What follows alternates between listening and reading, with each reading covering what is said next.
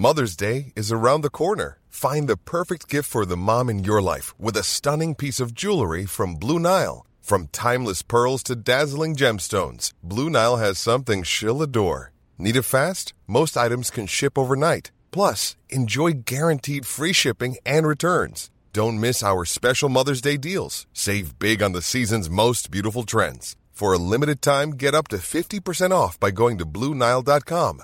That's Blue Nile.com.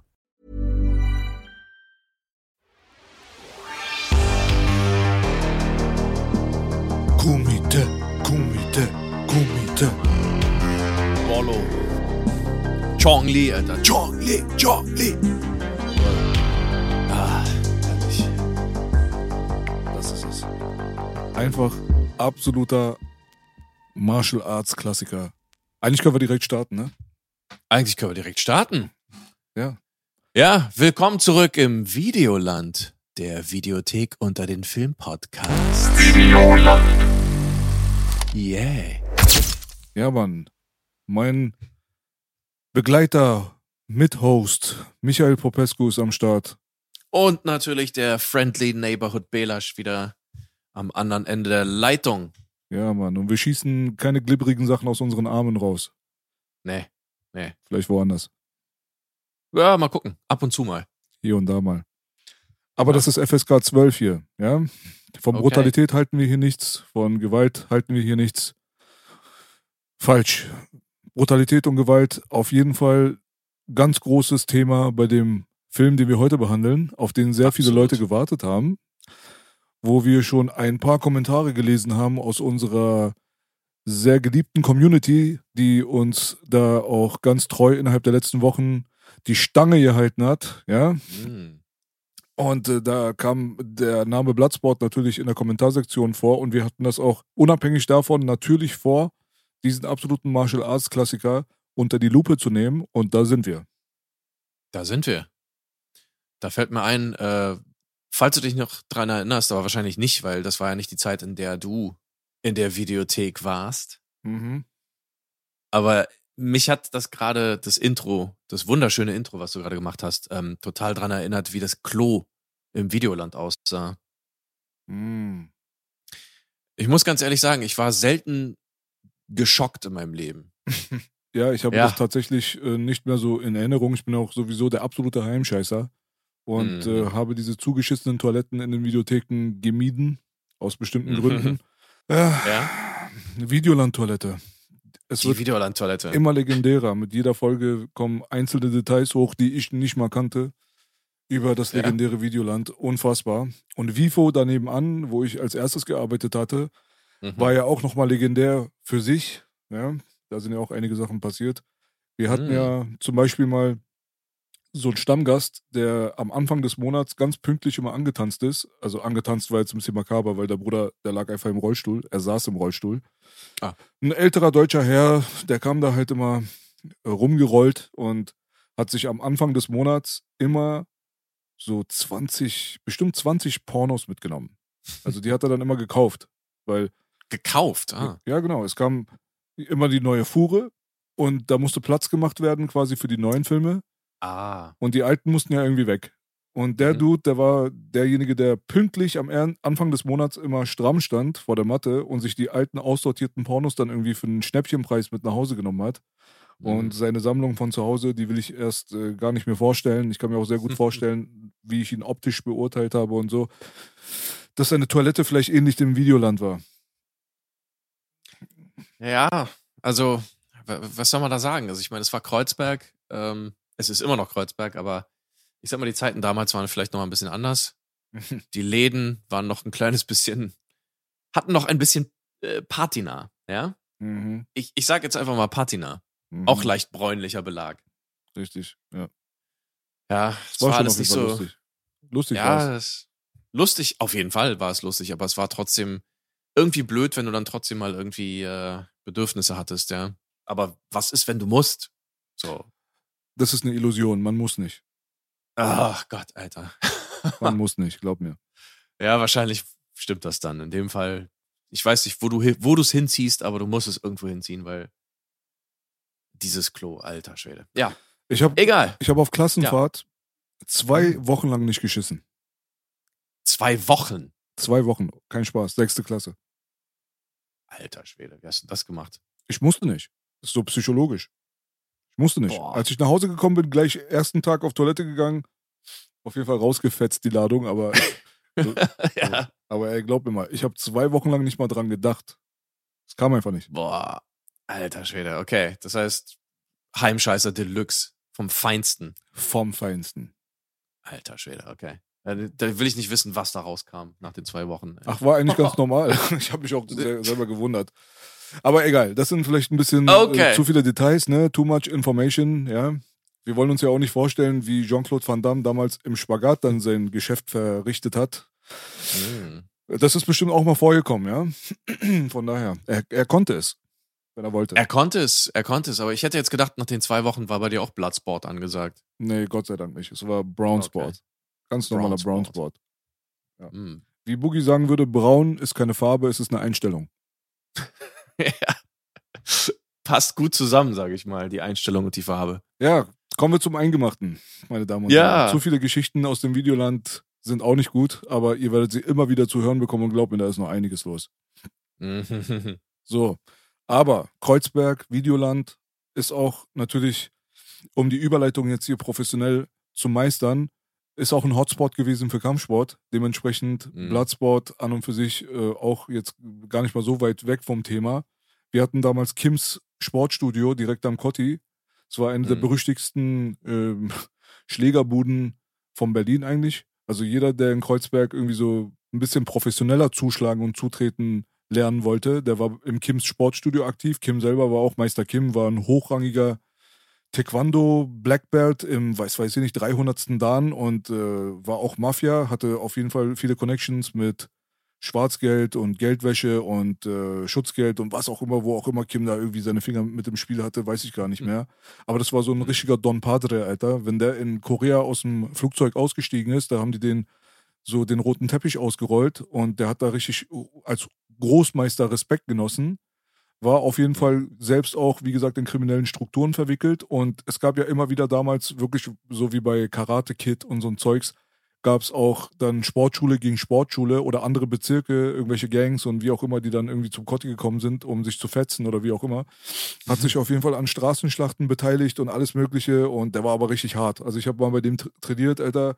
Das war so richtig wie in so einem Film, ja. Also bin da Mhm. Kim Sportstudio hochgegangen und wollte mich fürs Kickboxen anmelden mit einem Kumpel, der auf jeden Fall sehr unsportlich war. Und wir waren die Einzigen. Keiner war da. Und Meister Kim hat da gesessen, hat wieder mal ganz böse geguckt so.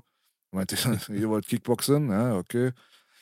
Hat er uns auf jeden Fall in den Raum reingepackt und hat uns gesagt, was wir die ganze Zeit machen sollen. Und wir mussten da die ganze Zeit von links nach rechts robben und joggen und Sit-Ups und dies, das. Alles nur so Cardio und Kraftübungen. Und Meister Kim saß eiskalt einfach draußen, hat sich, glaube ich, eine Nudelsuppe gepfiffen und hat die ganze Zeit Fernsehen geguckt und hat dann alle zehn Minuten rübergeguckt und uns die neue ähm, Übung dann quasi näher gebracht, die wir dann Mhm. irgendwie meistern mussten. Ja, das war so zu der Endzeit. Da hatte Meister Kim auch irgendwie keinen Bock mehr. Und äh, kurze Zeit später war er dann auch weg. Und dann bin ich zu Mhm. seinem Meisterschüler gegangen, zu Haluk, zu, zur, ähm, zur Arena-Sportschule am Hallischen Tor. Und da habe ich dann fast vier Jahre Taekwondo durchgezogen. Hm. Und hatte am Okay. Ende den gelben Gürtel. Ach, wirklich? auch nicht schlecht, auch nicht schlecht. Ja, kennst du jemanden, der vier Jahre Taekwondo macht und Gelbgurt ist? Äh, jetzt kenne ich jemanden, ja. Ja, ja, Mann. Applaus für mich. Alter. Ja, gut, jetzt muss man auch sagen, ähm, äh, ja, Taekwondo ist vielleicht auch nicht jedermanns Sache. Hm. Ähm, Gerade auch einfach mal, also ich meine, es ist halt einfach wirklich sehr, sehr viel Betonung aufs Kicken. Ja, Also, ich weiß nicht, wenn man da nicht einfach den perfekten Stretch hat, dann wird man wahrscheinlich sehr schnell auf eine Wand stoßen, so. Hm, das war nicht mein Problem. Ich war immer der Beste Ne? im Kurs. Sondern? Ich habe einfach Kein die Bock Prüfung nicht mehr mitgemacht. Ah ja, okay. Ich hatte Hm. keinen Bock drauf. 50 Mark. 50 Mark? Ja, was los? Wir Okay. waren arme, arme Leute aus Kreuzberg. Ja. 50 Mark. Nee, ich, ich wollte gerade sagen, das ist viel zu viel. Was soll die Scheiße? Da hätte er bei den, an ey, ganz ehrlich, ich habe mit einem Jungen angefangen damals. Der kam genau da, wo ich mich angemeldet habe, eine Woche später. Als ich aus dem Verein rausgegangen bin mit dem Gelbgurt, hatte er braun. Vielleicht war er einfach besser. Ja, ich habe ihn jedes Mal in den Arsch getreten. Der war einfach so eine richtige Pfeife. So, kein Ja, aber Spaß. es geht ja nicht nur darum. Es geht Ja. ja. nicht nur darum. Vielleicht hat er einfach die Form trotzdem besser gemacht als du. Wer weiß, wer weiß. Ist auch scheißegal. It. Ist halt ein schwieriges Thema, deswegen sage ich ja, also von, weißt du, man fühlt sich dann schnell vielleicht ungerecht behandelt. Und vielleicht war das auch ungerecht. Will ich gar nicht sagen, dass es nicht so ist, aber äh, Ja, Gerechtigkeit ist so eine Sache, ist eine Frage der Perspektive. Aber was keine Frage der Perspektive ist, sind 50 Mark. ja, das stimmt. 50 Mark sind 50 Mark, egal was los ist. So sieht's aus. Und weißt du, wo Ja. der schwarze Gurt eigentlich herkommt? Na, erzähl. Also die Geschichte des Schwarzgurtes, ja, also dieses ganze Gürtelsystem und so weiter, ist ja basierend eigentlich auf der japanischen Tradition. Und da Mhm. sind wir dann bei Bloodsport, ja. Mhm. Bloodsport ist ja auch ein Film, der eigentlich auf das ganze Karate-Ding aufbaut. Ja, da ist so ein amerikanischer Junge, der irgendwie irgendwo einbricht bei den Nachbarn, bei den Tanakas und ähm, ja, mit seinen zwei Kumpels, die ein bisschen weniger Ehre und Respekt haben vor dieser ganzen Nummer, versuchen die da so ein Katana-Schwert zu klauen. Mhm. Aber letztendlich ist dieser eine Junge dann so ein bisschen ehrenhafter als die anderen, als die hören, dass jemand in den Raum jetzt gerade reinkommt, verpissen sich zwei, einer bleibt stehen und setzt ganz respektvoll irgendwie das Schwert dann wieder zurück an seinen Platz.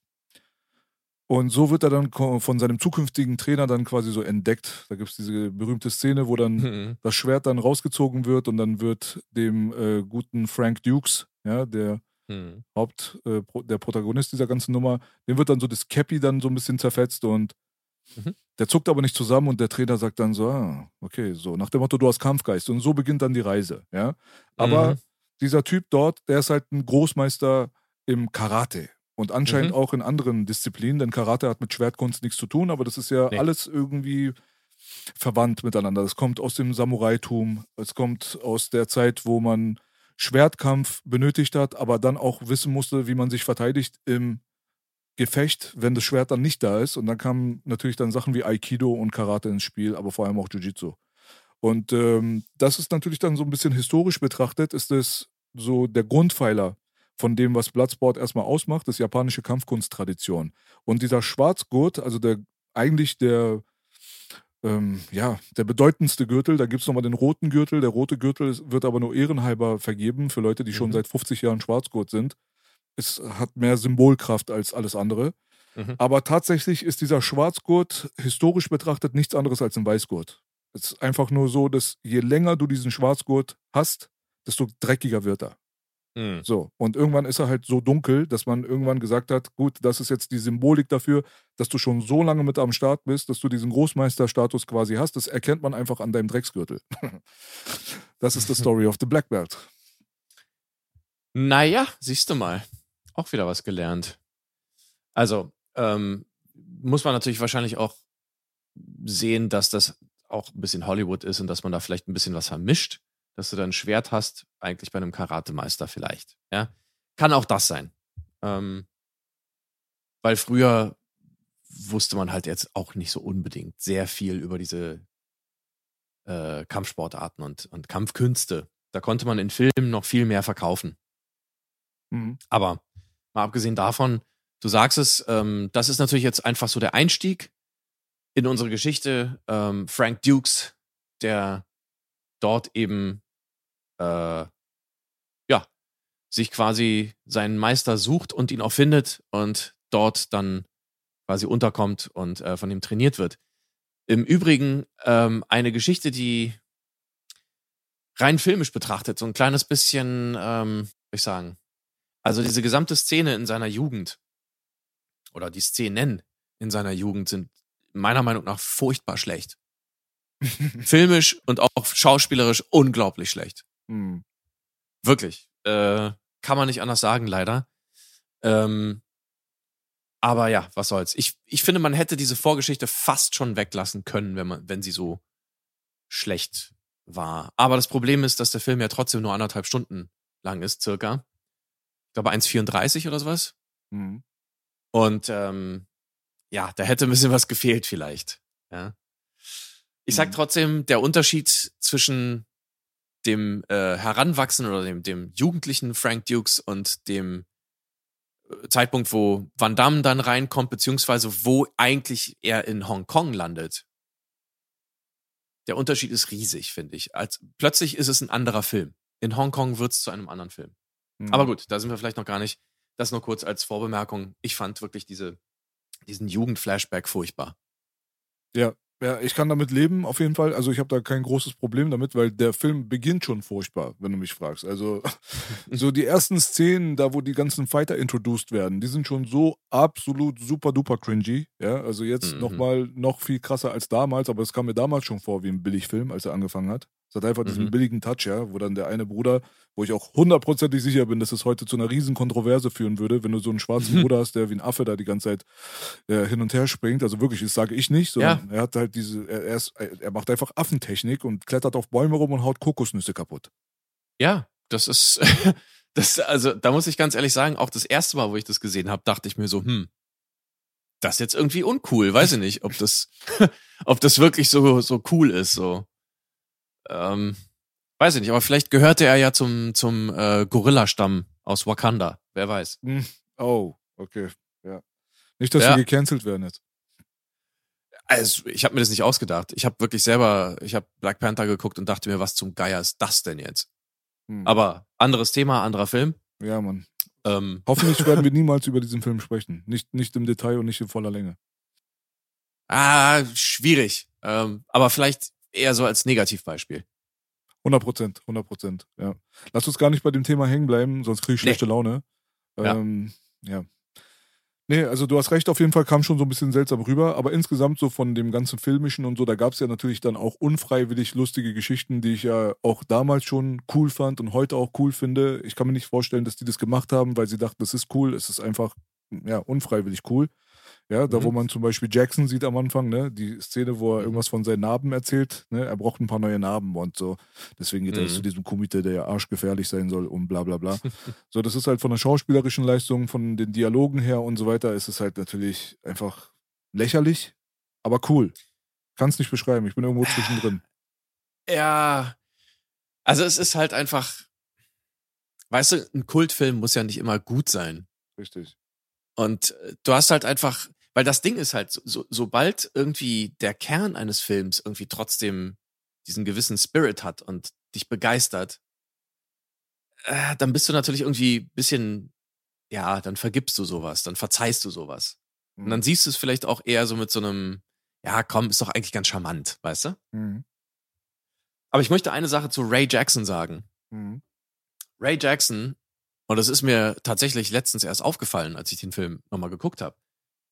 Ray Jackson sieht original aus als der große Bruder von Peter Jackson, der auch noch Jackson heißt. Hast du da mal drauf geachtet? Peter Jackson, Herr der Ringe-Regisseur, Mhm. sieht einfach genauso aus vom Gesicht her. Vielleicht ist er sein Bruder. Ich glaube nicht. aber, aber es ist einfach so wie Peter Jackson, so eine Mutation von ihm, weißt du? Da hast du irgendwie Anabolika reingeballert und, und Bier und sowas. Und dann kriegst du irgendwie so Ray Jackson, Ja, auch noch ein bisschen Shield und so. Aber ich fand Ray Jackson immer cool. ja, Immer cool. Auf jeden Fall. Absoluter Sympathieträger des Films. Ja. Voll. Ja, das wird ja später dann auch nochmal wichtig. Mhm. Also, weil er ist ja auch, es ist auch eine Figur, der auch ein Sympathieträger sein muss. Weil später im Verlauf Ja. der natürlich. ganzen Story, ne, da gibt es ja dann ein paar Szenen mit Krankenhaus und er verletzt sich und Van Damme ist natürlich sein Freund und bla bla bla und äh, nimmt dann Rache. Diese ganzen Absolut. Nummern, ja. Absolut. Ähm, aber da würde ich auch gerne nochmal zu Ray Jackson sagen. Ray Jackson wirkt auf mich wie, ähm, und ich bin ja, ich bin ja Tekken-Fan. Ich spiele Tekken. Ja, ich habe mich jetzt geoutet. Mhm. Ähm, Ray Jackson ist auf jeden Fall das Vorbild zu Paul Phoenix. Oder? Also jetzt nicht optisch, aber so vom Typus her. So der, der Rocker, der vielleicht jetzt nicht, gut, Ray Jackson ist ja kein wirklicher Kampfkünstler, der haut ja nur drauf. Mhm. Aber den Aspekt hat ja Paul Phoenix auch ein bisschen. Ich sage jetzt nicht, dass Paul Phoenix zu 100% inspiriert ist von Ray Jackson, aber so Aspekte von ihm, diese rohe Kraft, wo er manchmal einfach nur draufhaut und dieses sympathische, so rockermäßige, das ist definitiv von da. Noch nie drüber nachgedacht. Aber Mhm. ja, könnte sein. Hat mich jetzt nicht direkt dran erinnert, muss ich sagen, aber Mhm. ja, kann schon, kann schon, könnte. Das hat mich auf jeden Fall ähm, daran erinnert, wie gerne ich Paul Phoenix mal in einem Film sehen würde.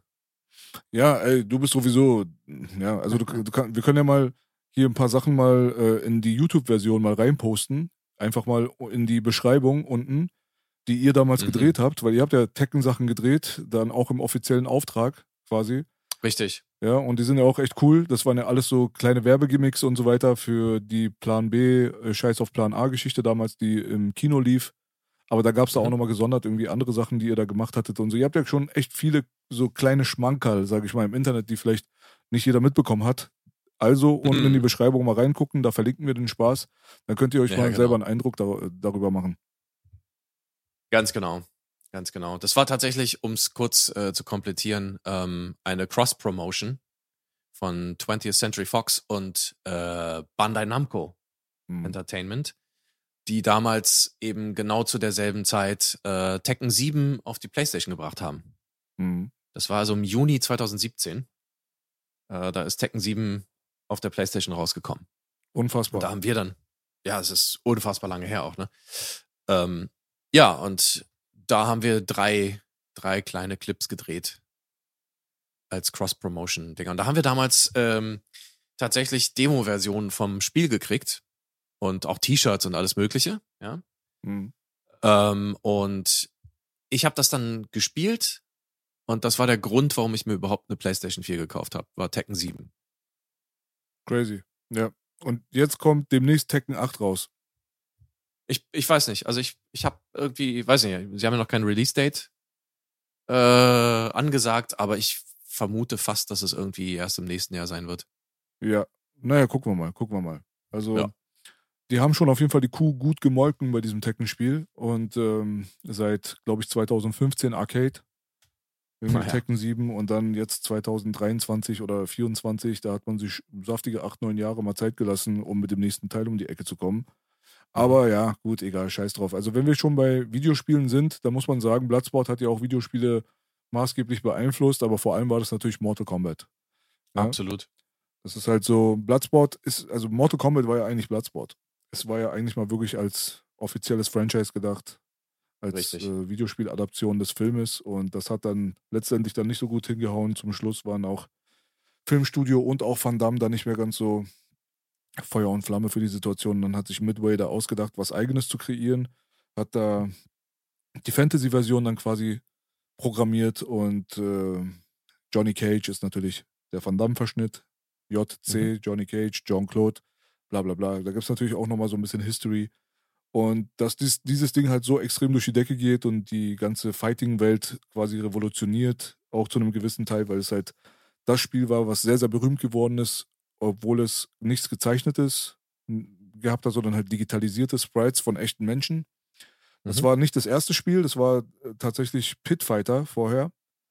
Die Mhm. hatten genau dieselbe Technik angewandt. Dieses Spiel kam auch in den Spielhallen ganz gut an und es gab auch einen ordentlichen Port auf dem Amiga und so weiter, aber es hat halt die Konsolenwelt nicht so erobern können. Aber Mortal Kombat wurde ein internationaler Mega-Erfolg, auch durch die ganze Brutalität und so weiter. Und ohne Bloodsport wäre dieses Ding niemals entstanden. Absolut. Und wenn man sich das ja kurz überlegt, so Bloodsport, Mortal Kombat, äh, Hm, ist relativ nah dran. richtig.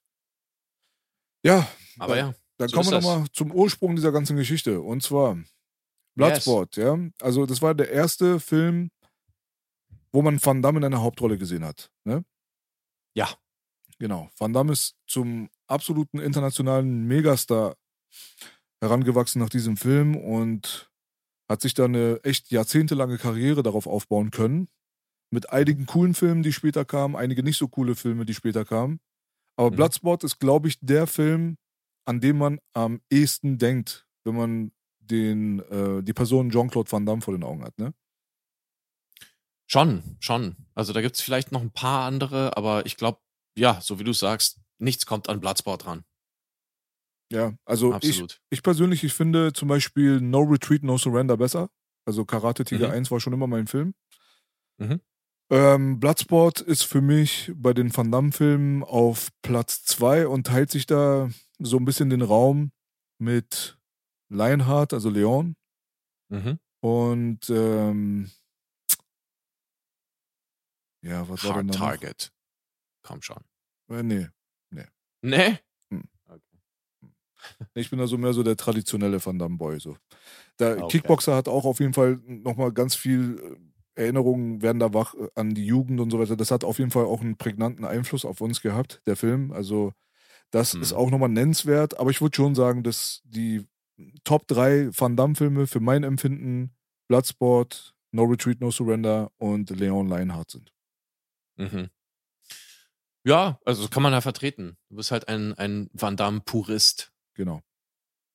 Ja. Ja, es ist, ähm, ich sag mal so, was ich mir gewünscht hätte für einen Van Damme, der ja durchaus, also Wahnsinnsathlet war. Mhm. Auch teilweise ja immer noch ist für sein Alter. Richtig. Muss man, muss man ja sagen, ne? Aber äh, damals in der Form so jemanden zu haben, weißt du, da hast du halt nicht irgendwie so einen, so einen Steven Seagal gehabt oder einen Dudikoff, der es halt nur gespielt hat, sondern Van Damme war halt schon ein bisschen wieder the real deal, so, ne? Ähm, ich hätte mir fast gewünscht, im Zusammenhang mit Van Damme noch ein bisschen mehr Hongkong-Action zu sehen. Ja. Weil ich habe immer das Gefühl gehabt, dass in diesen amerikanischen Filmen einfach seine, seine Fähigkeiten nicht ganz so rausgearbeitet wurden. Rein aus dem Action-Aspekt her. Also jetzt nicht was anderes, Story oder was auch immer, Produktion, sondern mir geht's rein um, um die Fights. Ja. Und das ist auch eine Sache, die ich bei Sport so ein kleines bisschen äh, zwiesp also so ein bisschen ja mit einem weinenden Auge auch sehe. Hm. Äh, können wir auch gleich nochmal drüber sprechen, aber ähm, ja, ähm, Fights entstehen ja beim Drehen logischerweise, aber dann auch im Schnitt nochmal. Mhm. Und im Schnitt gibt es ein paar Sachen, die sind auch bei Bloodsport nicht wirklich berücksichtigt worden. Ähm, da gibt es ein sehr gutes Video, ich glaube, ich glaube, das ist von äh, Every Frame a Painting. So heißt der Kanal. Da geht's um die Action von Jackie Chan speziell. Äh, und da kommt auch Jackie Chan zu Wort, wie man sozusagen dort einen Schnitt am besten platziert, wie man, wie man sowas mit, mit einer totalen und dann vielleicht einem Insert-Shot macht, dass man, wenn man in den Insert schneidet, im Endeffekt nicht kontinuierlich schneidet, sondern man geht ein paar Frames zurück in die Zeit, dass der Impact noch ein kleines bisschen doller rüberkommt. Und man schneidet zum Beispiel bei den Amerikanern ganz oft auch während des Schlages oder des Kicks, also des Impacts. Du siehst also, jemand gibt einem irgendwie eine Bombe und während sozusagen genau in dem Frame, wo die Bombe quasi das Gesicht erreicht, wird geschnitten auf den Gegenschuss. Mhm. Und das ist halt falsch. Weil du nimmst natürlich irgendwie den ganzen Schlag, den Impact, wenn du genau in dem Augenblick schlägst. Das ist natürlich ein Trick, um das ganze Ding ein kleines bisschen äh, besser zu verkaufen, weil sonst siehst du ja teilweise, dass sie vorbeischlagen, dass sie nicht richtig reagieren und so weiter und so fort. Deswegen ist ja Action nicht nur eine Sache desjenigen, der jetzt irgendwie Prügel verteilt, sondern vor allen Dingen auch von den Leuten, die reagieren und die einstecken. Ist halt so eine Sache so. Und da hätte ich mir bei Van Dams Fähigkeiten einfach gewünscht, das noch ein bisschen öfter zu sehen. Mhm. Weißt du, so wie Mark Dacascos in Drive. Mhm. Drive ist im Prinzip ein amerikanischer Hongkong-Film. Das hat mir äh, Jan von Real Deal Action nochmal ans Herz gelegt, dass ich mir diesen Film angucke und der hat mir das irgendwie genauso gesagt. Er meinte, guck dir diesen Film an. Mark Dacascos ist eine absolute Maschine, aber das siehst du in diesem Film einfach besonders. Es ist zwar ein amerikanischer Film, der ist auch in Amerika gedreht worden und so, aber der ist nach Hongkong-Style, äh, also im Hongkong-Style gedreht. Mhm.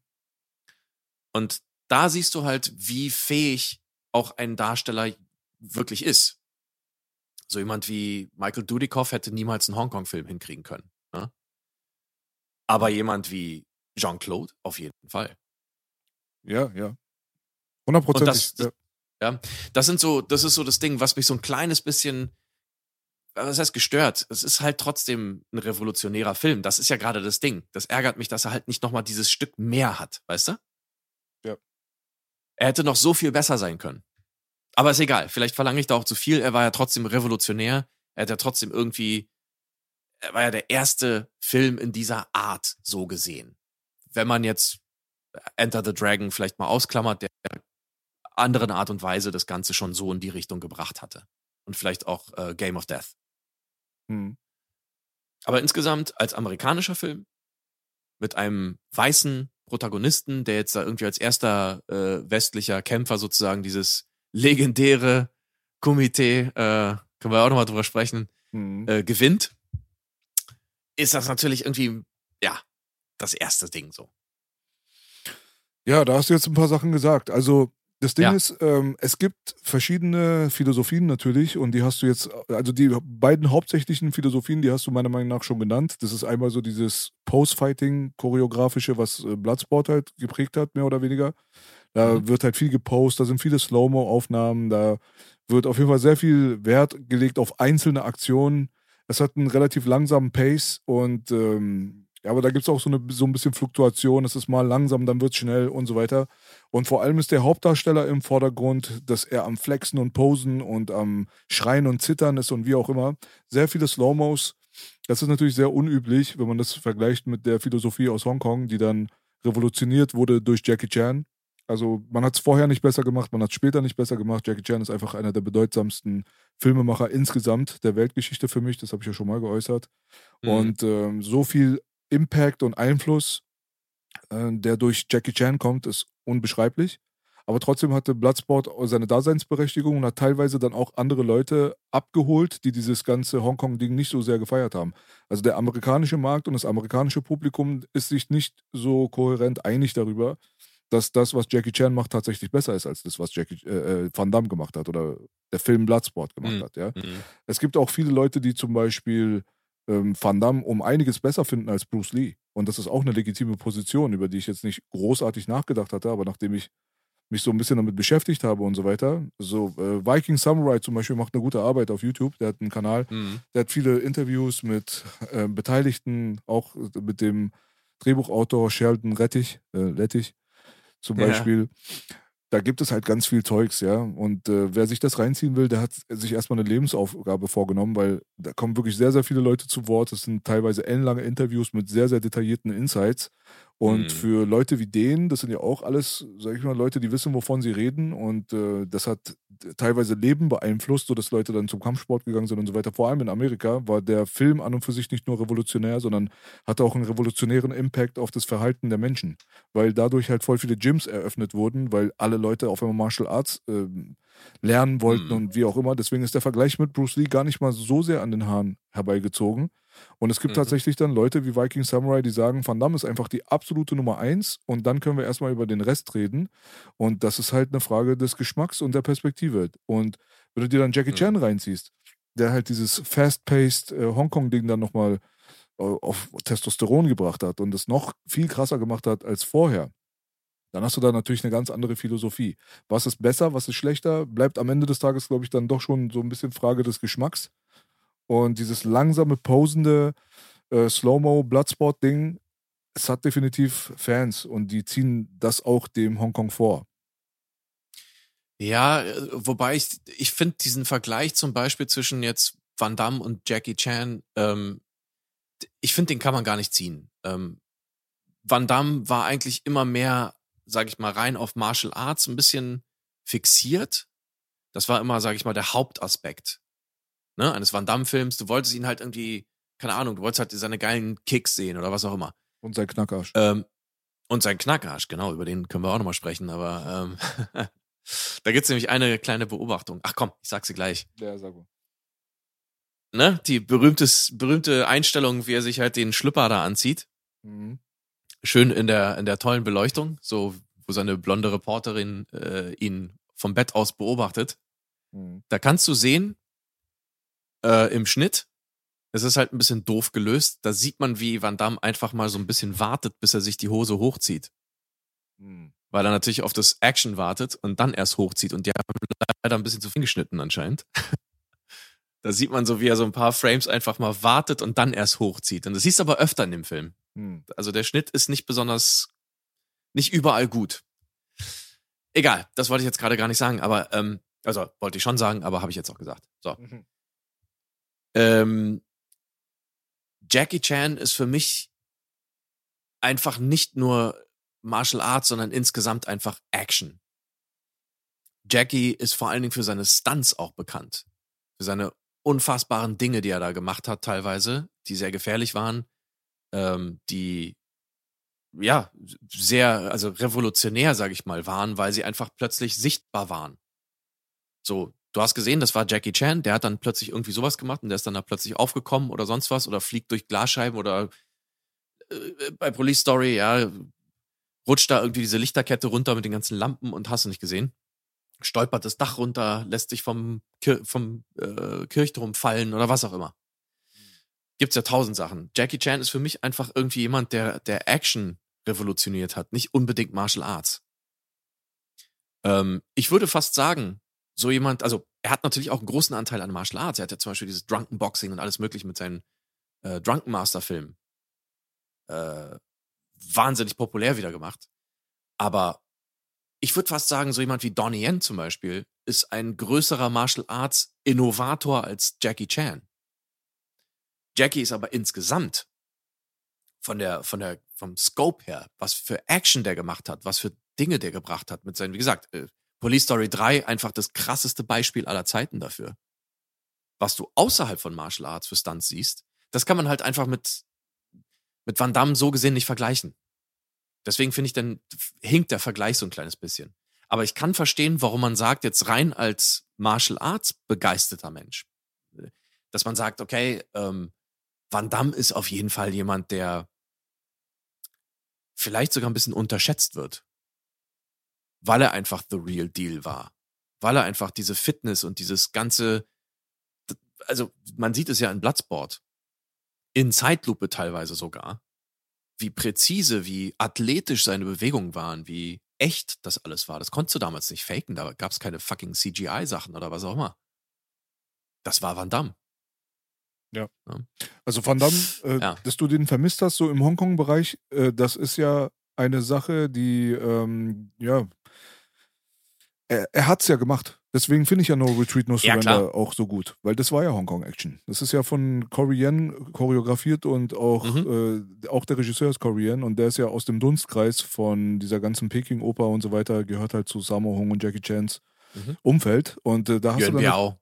Mhm. Zum, genau. Und da hast du natürlich dann gesehen, dass es auch eine ganz andere Dynamik haben kann. Deswegen, mhm. ich finde persönlich die Fight-Szenen von No Retreat Surrender um einiges besser als die von Bloodsport. Ich bin tatsächlich auf mhm. der Seite der äh, Leute, die sagen, dass die Hongkong-Action vor allem unter der Leitung dieser Gruppe, Jackie Chan und Konsorten, mhm. die beste ist, die wir je gesehen haben. Aber ich glaube, du hast das natürlich so ein bisschen komplizierter gerade gemacht, als es für die meisten Leute ist. Die meisten Leute vergleichen einfach nur ihre Action-Heroes untereinander. Die gucken einfach. Das ist klar. Ja, so, die haben Bruce Lee, die haben Jackie Chan, die klar. haben Steven Seagal, die haben Jean-Claude Van Damme, die haben Chuck Norris, die haben Donnie Yen, dann haben sie dann später einen Tony Jaa gehabt. Und dann äh, ist noch Jet Li da irgendwo zwischendrin und so. Und dann das war, okay, viele sind es ja nicht. Es sind zwei Hände voll. Und dann guckt man einfach, wer ist mein Lieblingsactor, wer ist mein Lieblingsaction-Held in dem Bereich so. Klar, klar. Dazu muss man aber sagen, dass manche Leute ein bisschen passiver und manche ein bisschen aktiver waren. Mhm. Ähm, Jackie war halt einfach sehr, sehr aktiv in seinem Bereich und hat halt auch wie Donnie Yen zum Beispiel sehr viel geprägt. Mhm. Das kann man jetzt vielleicht nicht so extrem von Jean-Claude Van Damme sagen. Also er war nicht der große Innovator, der jetzt irgendwie durchgegangen ist und seine Vision hatte und seine eigenen Filme gemacht hat. Nee, nee, das ist ja wieder was anderes auch. Das nicht. Ne? Deswegen meine ich auch, kann man die eigentlich nicht vergleichen. Ähm, aber ähm, ja, wie du schon gesagt hast, äh, das Ding ist jetzt nicht, dass Van Damme keine Hongkong-Action gemacht hat. Ich hätte mir nur gewünscht, dass es diese Symbiose mal gegeben hätte. Ja, zwischen einer großen amerikanischen Produktion zum Beispiel mit einem Van Damme als Superstar aber eben in so einem Stil. Mhm. Zumindest in der Action. Nicht, nicht in der Handlung, nicht im Humor und so weiter, weil Hongkong-Kino hat auch durchaus äh, bisschen negativere Seiten. Aber in der Action und im Fight vor allen Dingen sind die ungeschlagen. Das geht einfach so nicht. Ja. Also ja. No Retreat, No Surrender. Jeder, der es nicht gesehen hat, da könnt ihr mal Van mhm. Damme mhm. sehen, wie er im Hongkong-Stil kämpft und wie er rüberkommt. Und schon direkt mhm. in der Anfangssequenz dort, wo Ivan, äh, der böse Russe, den er damals gespielt hat, dann ins Dojo des Vaters kommt und ähm, diese berühmte Szene, wo er halt sein Knie erstmal so durchknackst und dann gibt es einen ultra präzisen, schnell ausgeführten Spinning-Kick zum Kopf so. Der ist einfach so mhm. von der Form an und für sich einfach nicht besser machbar. Und da hat man halt mhm. gemerkt, was für eine Qualität in Jean-Claude Van Damme drin steckt als ein Martial Mhm. Arts Schauspieler. Weil es ist ja was anderes, Martial Artist zu sein und Martial Arts Schauspieler zu sein. Dazu gehört natürlich Richtig. ein bisschen was anderes nochmal dazu, weil sonst könnte ja jeder Martial Artist vor der Kamera brillieren und das tun sie ja nicht. Da ist halt ganz wichtig, Richtig. dass äh, da die Leute, die die Choreografie machen, die Leute, die die Regie machen und der Typ, der dann vor der Kamera performen muss, dass die alle zusammen gut funktionieren und alle gut ähm, ja, eine Qualität an den Tag legen, die nötig ist, um dann elitäre Fight-Szenen dann auch zu produzieren. Und deswegen war für mich No Retreat, No Surrender definitiv Van Dammes bester Film in Bezug auf Fight-Choreografie.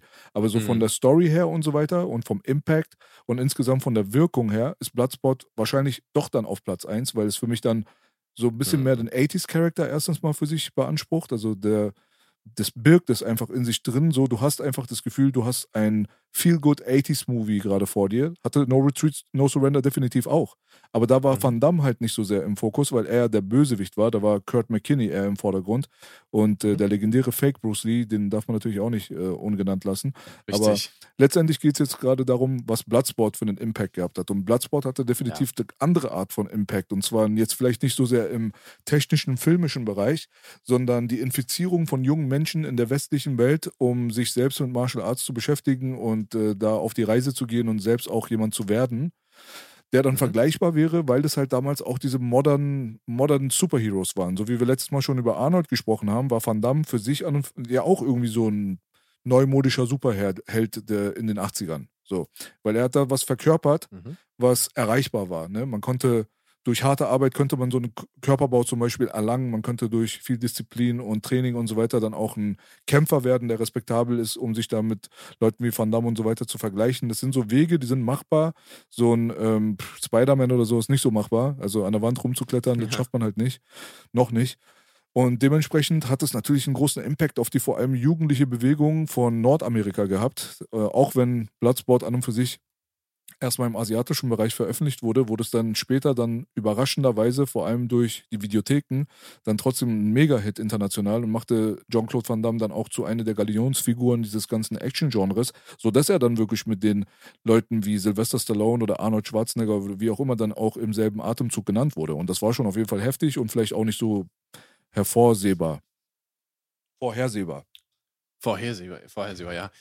Äh, ja, also ich meine, letzten Endes, äh, wenn wir, wenn wir jetzt uns mal ein bisschen die, die Interviews mit Jean-Claude Van Damme angucken, dann ähm, hören wir ja immer wieder, dass er ja da irgendwie nicht wirklich die gute Zeit hatte, bevor er jetzt irgendwie die Rolle gelandet hatte.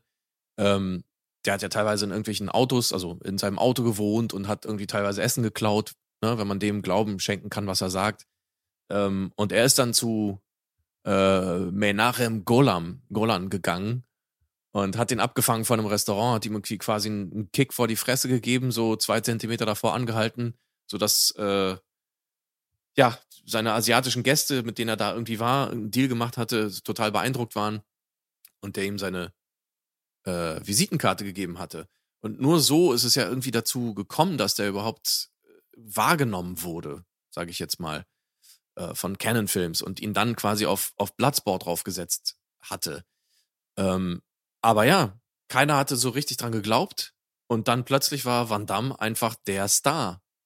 Ja, Mann. Also einer der Stars, so, ne? Und ganz klar, ich glaube, also vor allen Dingen, was du gerade gesagt hast, der Einfluss von, von Bloodsport, ähm, der war ja ganz klar. Die Leute sind plötzlich in die Gyms gegangen, wollten auch Martial Arts lernen. Na klar, sie wollten cool sein, wie Van Damme. Sie wollten einen Körper haben wie Van Damme. Das ging halt. Der war nicht so eine äh, Anabolika, äh, weißt du, wie so ein, so ein Wrestler oder irgendwie sowas, wo du denkst, das erreiche ich doch sowieso nie.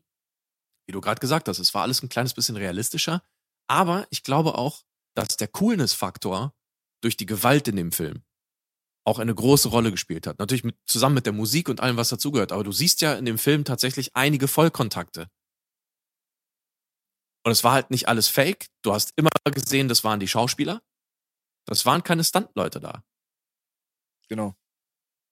Und ich glaube, das hat auch wahnsinnig dazu beigetragen, obwohl der Film natürlich eine Fantasie ist. Aber es wirkte dadurch so real und so nahbar. Und plötzlich, du hattest da irgendwie so einen jungen Typen. Ja, der sah gut aus, natürlich. Aber es war erreichbar. Ja. Ja. Also Van Damme war das Komplettpaket. Er hatte Mhm. erstens mal die athletischen Voraussetzungen für das ganze Ding. Er hatte äh, Mhm. das nötige Schauspieltalent, um das äh, rüberzubekommen, was man brauchte für Mhm. solche Filme. Ja. Ja, er, man, muss, man muss nicht Oscar-reif spielen können, um Bloodsport, äh, um der Star im Bloodsport zu sein. So. Das, was er Mhm. mitgebracht hat, das war völlig ausreichend, aber vor allem hat er dieses Charisma gehabt. Und, was auch nochmal ein wichtiger Faktor ist, er war weiß. Also, das ist auch nochmal so Ja. eine Sache halt. Ne? Mit den Asiaten konnte man sich vielleicht nicht so ganz identifizieren. Wenn man da so einen Bruce Lee gehabt hat, der sogar halb Asiate nur war, dann hattest du da eine Schnittmenge, die hat auch sehr gut funktioniert, aber trotzdem war da immer noch irgendwo so, so ein bisschen so eine kulturelle, biologische Grenze, die man mit einem weißen, auch wenn es sich jetzt komisch anhört, fürs amerikanische und mitteleuropäische Publikum dann überwinden konnte, indem man jemanden gehabt hat, mit denen sich die Mitteleuropäer und Amerikaner besser ide- identifizieren könnten. Und das hat, glaube ich, Mhm. dann Jean-Claude Van Damme dann doch schon ausgemacht. Mal abgesehen davon war er der absolute Frauenschwarm.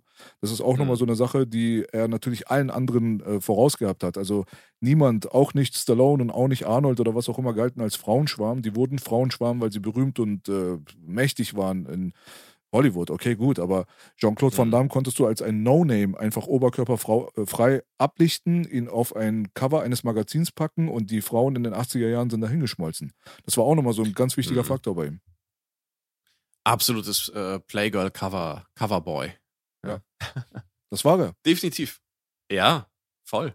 Ja, und ähm, zu dem, was du jetzt gerade nochmal gesagt hattest, die, äh, Mhm. d- dass Van Damme da eine Menge Scheiße gefressen hat am Anfang, um überhaupt irgendwo zu landen, das ist auch nochmal so ein Mhm. Punkt gewesen, der ist ja auch, ähm, es hat auch wahrscheinlich so ein bisschen den Charakter so ein bisschen ausgemacht von ihm, dass er sich da nicht unterkriegen hat lassen. Der hat ja auch wirklich, wie du gesagt hast, erzählt, dass er Essen geklaut hat oder mal das Telefon von irgendeiner Braut, die er klar gemacht hat, irgendwie ganz kurz mal äh, genommen hat, während sie auf äh, Toilette war oder so, um bei sich zu Hause in Belgien anzurufen, um seine Mutter mal zu grüßen und so weiter. Also wirklich so rock Mhm. bottom. Er war einfach broke, super broke. Und äh, als er dann eingeladen wurde, nachdem er diese Nummer dort abgezogen hat vor dem Restaurant, da hieß es ja auch, du bist kein Star. Da haben sie auch zu ihm gesagt, ey, guck Mhm. mal, hier, das ist Chuck Norris, das ist der, das ist der, das sind alles Superstars, du bist es nicht und du wirst auch keiner sein. Ja, so. Mhm. Und letztendlich hat er da nicht locker gelassen und hat dort halt so eine gewisse Hartnäckigkeit an den Tag gelegt, so dass er dann mit dem Skript von Bloodsport dann quasi belohnt wurde. Aber dieser Film wurde ja dann auch zwei Jahre auf Eis gelegt und kam ja nicht mal raus. Also da ist dann Mhm. Van Damme in der Zwischenzeit dann demotiviert, dann wieder abgedackelt, ist wieder in seine Heimat nach Belgien, hat dort sein Kampfsportstudio gehabt und so weiter, hat dann auch ganz gutes Geld dann in der Heimat gema gemacht. Vielleicht sogar im Hinterkopf, dass die Sache mit Hollywood einfach nicht klappt und äh, zwei Jahre ist echt eine lange Zeit. Mhm. Und dann kommt überraschenderweise dann doch nochmal dieses ganze Ding ins Rollen. Und wo du schon vorhin den Schnitt bemängelt hast, die erste Version vom Bloodsport, sowie auch bei Rambo und so weiter, soll ja eine absolute tödliche Katastrophe gewesen sein. Mhm. So, und ähm, nach zwei Jahren hat man sich dann wieder zusammengerauft. Und da muss man sagen, war dann die Eigeninitiative von Jean-Claude Van Damme dann wahrscheinlich doch sehr wichtig, weil er ja so quasi das Zugpferd dahinter war, sich dorthin zu setzen, um das Ding nochmal zu recutten. Und er hatte dann schon eine gewisse Vision, wie das Ganze so aussehen sollte im Vergleich zu dem Cut, den er dann vorgesetzt bekommen hat, weil er war ja mit dabei. Er hat das ja alles mitbekommen, die Fights, dies, das.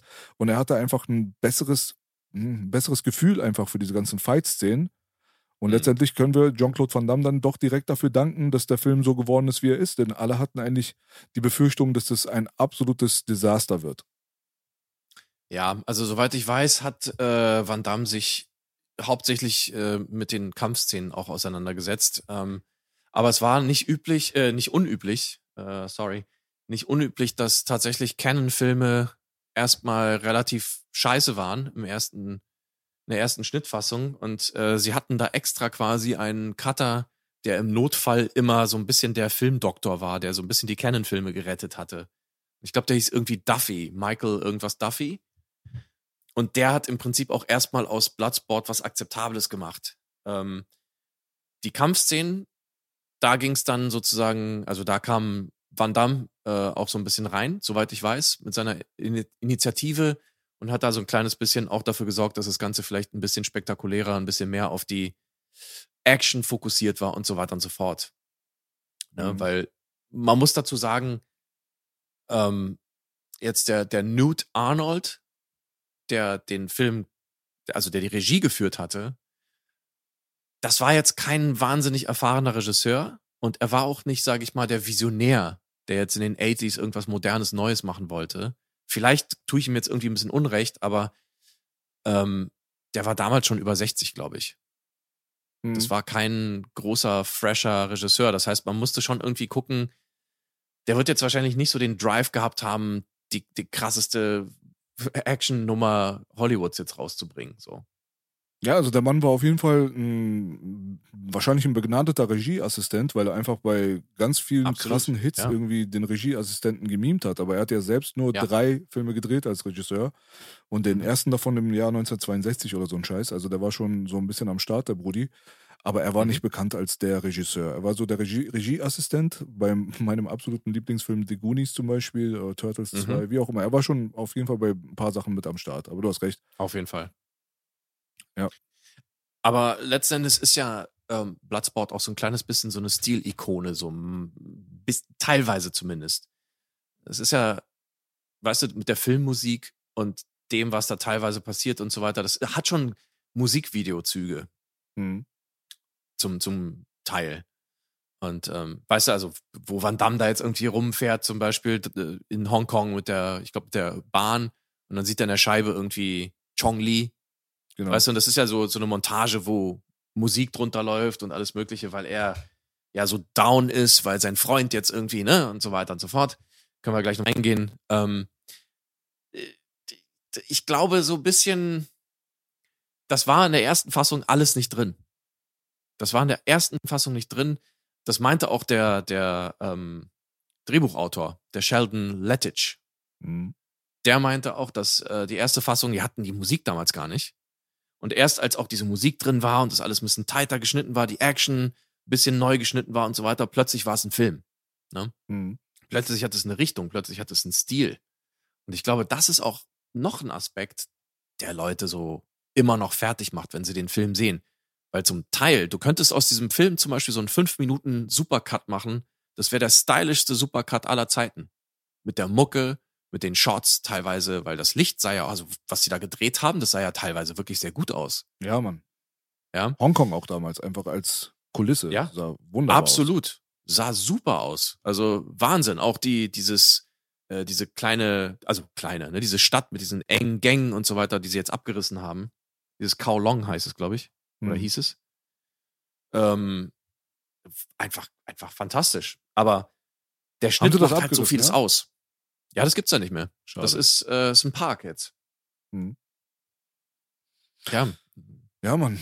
Es war auf jeden Fall optisch sehr ansehnlich. Es hatte eine super Atmosphäre vermittelt. Ähm, auch die Arena selbst, wo gekämpft wurde, auch ganz wichtig für das Super Ganze. gut. Ne? Das war auch Ja. auf jeden Fall, das war so Feeling pur.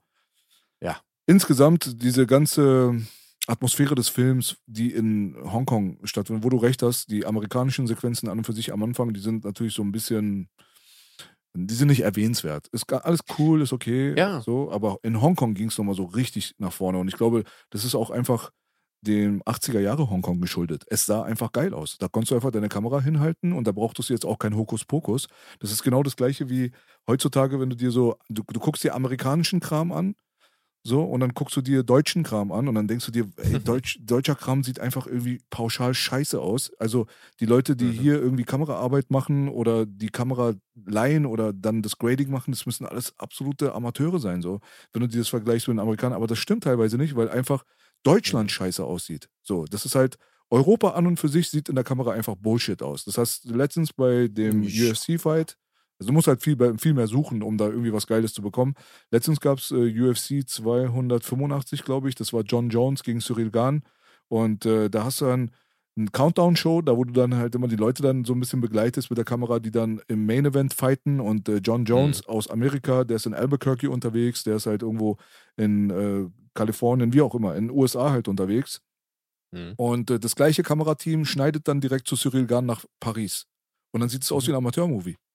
Weil Paris einfach aussieht Mhm. wie Berlin. Es sieht einfach scheiße aus. Und dann auch noch so, so ein bisschen, das war noch nicht mal Sommer, nichts. Das Licht war nicht besonders gut. Es sah aus wie so ein, ja, so wie so ein Tag im Februar irgendwo in Berlin am Kudamm oder so, wo du dann einfach die Kamera raufhältst und denkst dann, da kommt was bei raus. Nee, kommt halt nichts bei raus. Bei den Amerikanern ist auch alles irgendwie sehr viel größer. Die Innenausstattung ist äh, teilweise sehr viel charmanter, die Räumlichkeiten sind größer, die Gebäude sind größer. Es ist eine andere Art von Beleuchtung teilweise dort. Das heißt ja nicht, dass alles da irgendwie geil aussieht und hier alles scheiße, aber im Verhältnis ist das schon sehr, sehr deutlich. Und Hongkong sah einfach in den 80s unfassbar geil aus. Ja, also, ja, also auf jeden Fall. Klar, du kannst jetzt auch irgendwo in Hongkong wahrscheinlich Spots finden, die einfach scheiße aussehen und du kannst wahrscheinlich auch tolle Spots finden. Und wenn du kein äh, Talent hast für sowas und kein Auge, dann wirst du trotzdem Scheißbilder machen. Ähm, ich will dem Ganzen so ein kleines bisschen auch gegenüberstellen, dass die Teile, die in Amerika gedreht wurden, einfach scheiße aussahen auch. Ähm, also jetzt gerade bei Bloodsport und auch einfach amateurhaft inszeniert waren. Hm. Der Schnitt amateurhaft, Inszenierung amateurhaft, äh, Dialoge, wirklich, also sehr vieles einfach ziemlich schlecht. Und sobald aber irgendwie äh, Frank in Hongkong ist und es da irgendwie so ein kleines bisschen losgeht, plötzlich verwandelt sich dieser Film in etwas völlig anderes. Und du merkst halt, okay, das ist jetzt vielleicht nicht irgendwie die Filmkunst hoch 10 und auch da findet man immer wieder irgendwie Probleme und ja, hätte man vielleicht auch noch mal anders lösen können und hast du nicht gesehen. Aber insgesamt fängt der Film erst da an, seinen Stil zu entwickeln. Nicht mal die Musik hat's geschafft, den Anfang irgendwie zu retten, finde ich. Hm. Aber die Musik in Kombination mit diesen Bildern, wie du schon gesagt hast, dieser Ring sah ja einfach unfassbar gut aus. Die Arena an sich mit den Zuschauern da, alles ein bisschen zugehäst und sah alles alt aus und, und dann auch noch mit dem Blut auf der Matte und hast nicht gesehen und dieses Licht, was da kam, alle voll geschwitzt, weißt du, alle glänzen wie Sau. Einfach geil. Ja. Einfach geil. Und das ist so der große, große Unterschied. Das meinte ich auch am Anfang.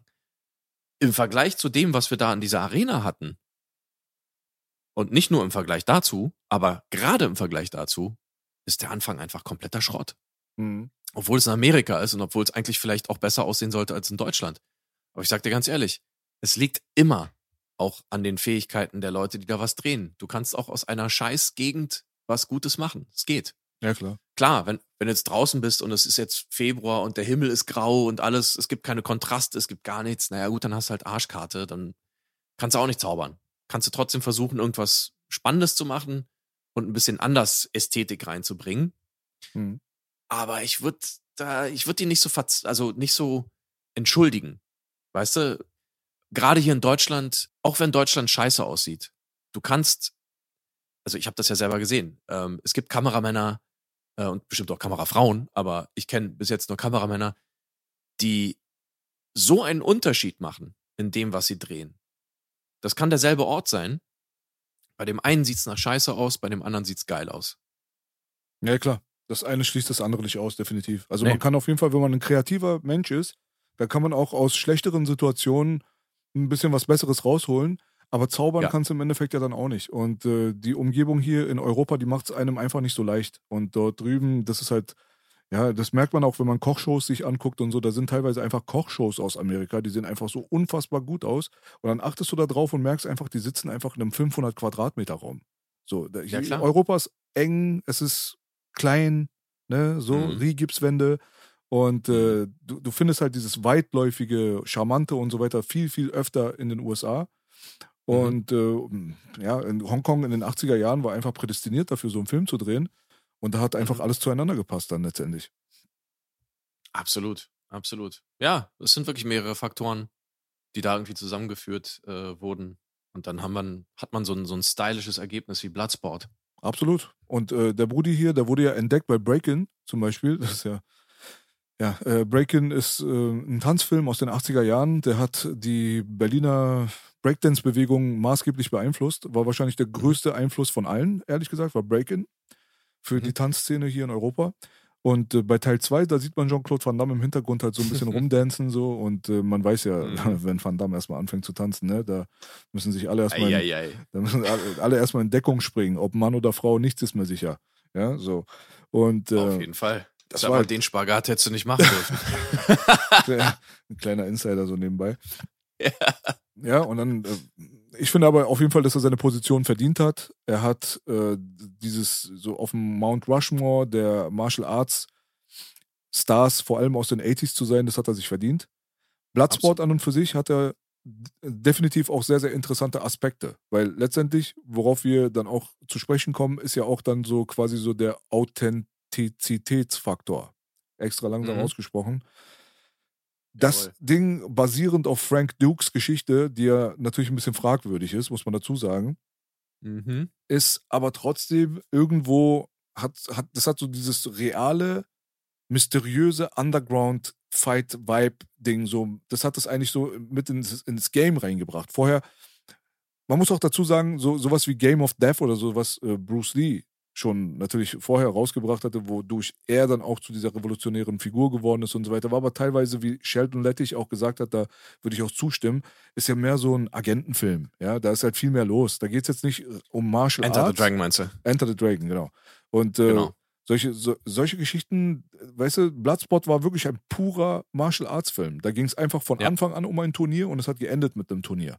Ja, und alles, was Mhm. dazwischen drin passiert ist, hat natürlich verschiedene Stränge dann nochmal miteinander verknüpft. Dann hattest du die Komponente des angeblichen Elitesoldaten, der in Amerika natürlich dann ja, den, die Regierung dann nicht verlieren will und dementsprechend beschützen Mhm. sie ihr Asset, so mehr oder weniger. Und äh, dann geht halt ein junger Forrest Whitaker los mit seinem Partner und versucht dann Jawohl. von dann wieder zurückzubekommen, ja, späterer Oscar-Preisträger, renommierter Schauspieler. So, Mhm. dass der wieder zurückkommt und äh, dann hattest du dann die Liebeskomponente mehr oder weniger dann mit der Reporterin, mit der hübschen Blonden, Mhm. die da versucht die ganze Zeit in dieses, in diese Geheimorganisation mitzukommen, denn dieser Komitee ist ja natürlich unter Ausschluss der Öffentlichkeit, muss man ja dazu sagen. Das hat die Sache ja Richtig. dann so würzig und ähm, auch äh, mysteriös gemacht. Und äh, letztendlich war, dass es ein Blutsport ist, dann auch nochmal wurde versinnbildlicht, auch dadurch, dass auch tatsächlich jemand dann gestorben ist. Chong Li ist ja derjenige, der den Bösewicht dann markiert hat, Bolo. Der hat dann Mhm. bei der einen Szene dann auch jemanden umgebracht. Also das sind so die Möglichkeiten, deswegen war das auch so verrucht und ähm, ein Mhm. bisschen mit Mafia und so weiter. Man hat gemerkt, die Leute im Publikum, die gambeln und bla bla. Hat man natürlich hier und da schon in anderen Filmen gesehen gehabt, aber Bloodsport war schon der Film, an den man gedacht hat, wenn man sich so an die 80s erinnert. Ja, definitiv. Ähm, das, ist, das ist schon ganz interessant eigentlich, ähm, wenn man sich da mal irgendwie auch äh, Chong Li anguckt, der ja übrigens auch bei Enter the Dragon dabei war. Richtig. Ähm, ich, also das ist mir erst letztens auch wieder bewusst geworden. Er, er ist in dem Film ja Koreaner. Hm. Sehr interessant. Äh, da musste ich nämlich an äh, den guten Charlie Yoon denken, Mhm. der, der Chong Li absolut liebt. ja, warum wohl? Aber das nur, das nur eine, ja klar, weil ich meine, er soll ja Koreaner sein und so. Aber ja, Chong Li hatte ja auch schon im, im Turnier davor jemanden umgebracht. Das war ja sozusagen das große Ding. Genau, die Legende. Die Legende, ne? Äh, Chong Li war sozusagen der Finsterling, der schon jemanden umgebracht hatte und dann ist es nochmal passiert. Er hat dann quasi auch in dem jetzigen Turnier, wo Frank Dukes äh, angetreten ist, dann jemanden umgebracht. Aber es ist ganz interessant, wie du schon gesagt hast, also dieses ganze Kontroverse um Frank Dukes, was ja mittlerweile fast nicht mehr so wirklich kontrovers ist. Heutzutage ist er eigentlich als Schwindler eigentlich anerkannt. Ähm, dieses ganze Komitee gibt's anscheinend nicht. Hat er sich ausgedacht. Der Typ ist ein guter Geschichtenerzähler. Ähm, nichts von dem, was er gesagt hat, konnte irgendwie nachvollzogen werden. Und er gilt schon als ein Martial Arts Fraud, also als ein Betrüger heutzutage. Und das ist irgendwie ganz interessant, dass trotzdem diese Geschichte, weil das muss man ja trennen, äh, selbst wenn Frank Dukes jetzt nicht derjenige war, ne, der er so behauptet hatte zu sein, ähm, hatte er trotzdem durch seine Geschichte irgendwie ein, eine ganze Gruppe von Leuten inspiriert und hat zum Entstehen eines Films beigetragen, wo er trotzdem irgendwie indirekt diesen Martial Arts Gedanken wieder an ganz viele andere Le- Leute rangetragen hat.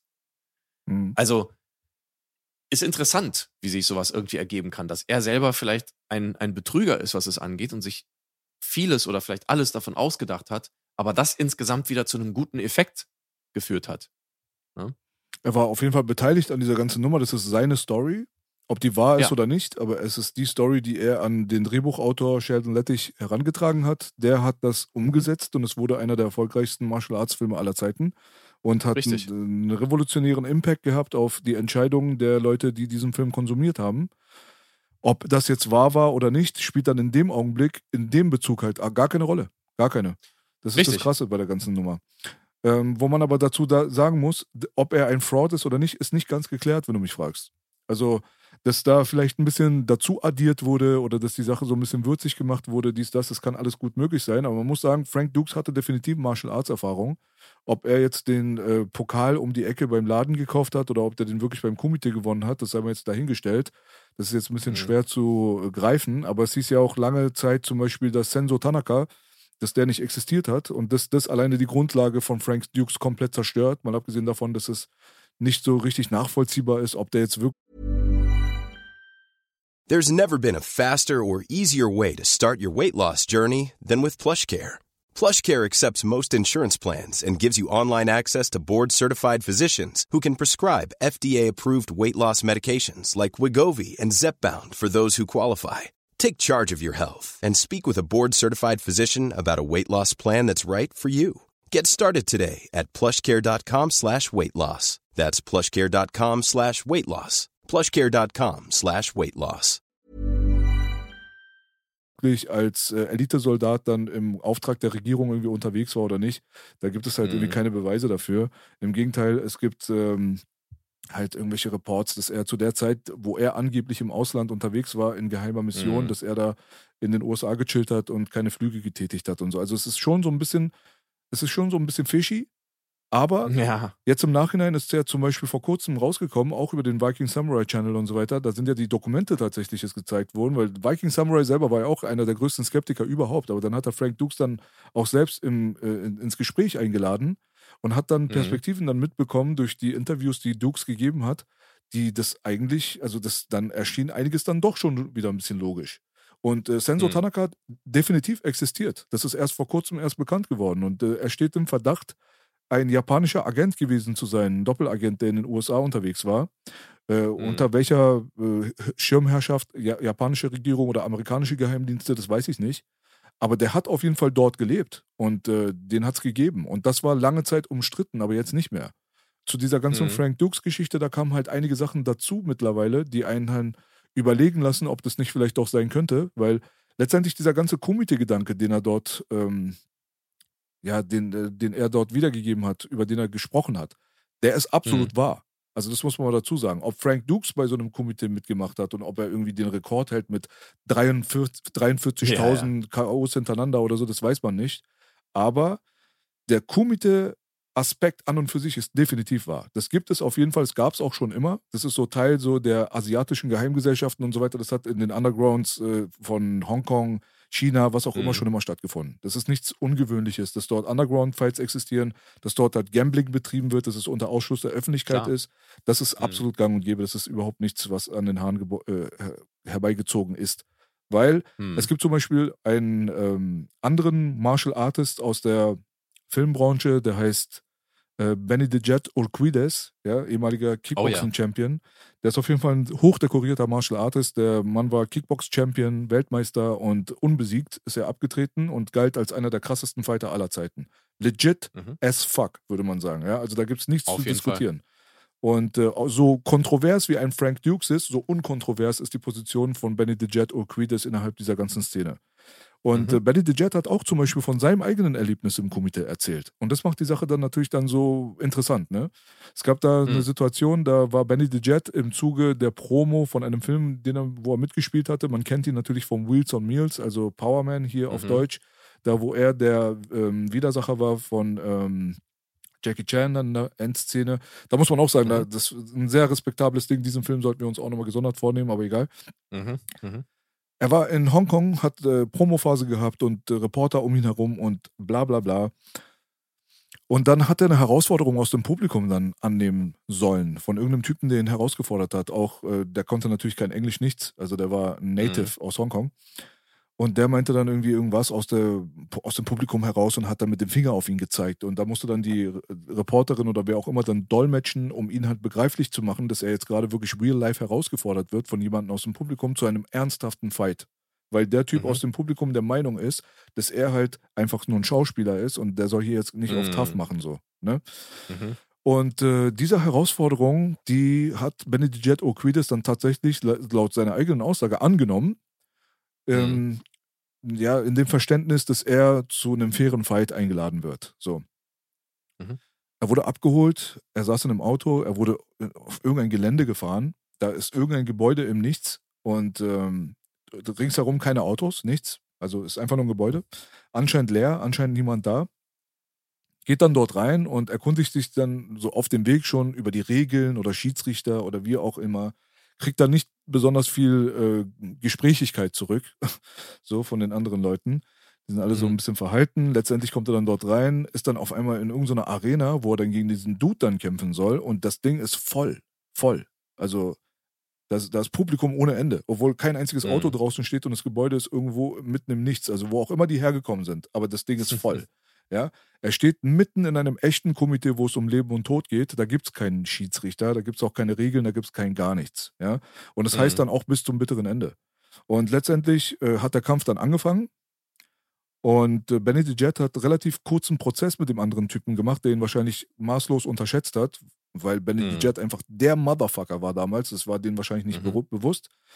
Und das Publikum hat dann auch das Ende verlangt. so, also Benny Ja, Jet ja. sollte ihn finishen. Und zwar für immer finishen. Und Benny the Mhm. Jet hat sich dann umgeguckt, hat dann eine Geste ins Publikum gemacht, hat eine Rückwärtssalto gemacht und ist dann abgezischt. Ja? Mhm. Und äh, das sind halt solche Geschichten, wenn man sich das so überlegt, äh, dass das natürlich eine Real-Life-Geschichte eines sehr, sehr krediblen Menschen ist und dann man davon Mhm. ausgehen kann, dass solche Sachen noch und nöcher stattgefunden haben und stattfinden, immer noch, dann ist der Gedanke des Komitees gar nicht so abwegig und Frank Duke seine Story dann auch nicht so unrealistisch. Weiß ich nicht, weil es hat ja nichts damit zu tun, dass es sowas tatsächlich gibt. Also es kann sowas geben und auch überall geben. Und das heißt aber trotzdem nicht, dass seine Geschichte jetzt um ein Deut glaubwürdiger wird. Also dass er dabei war und alles gemacht hat und sonst was, weißt du? Also es hat einfach logisch gesehen gar nichts miteinander zu tun. Und er hat ja auch ein paar ähm, Behauptungen aufgestellt, die schon gezeigt haben, dass es einfach Quatsch sein muss.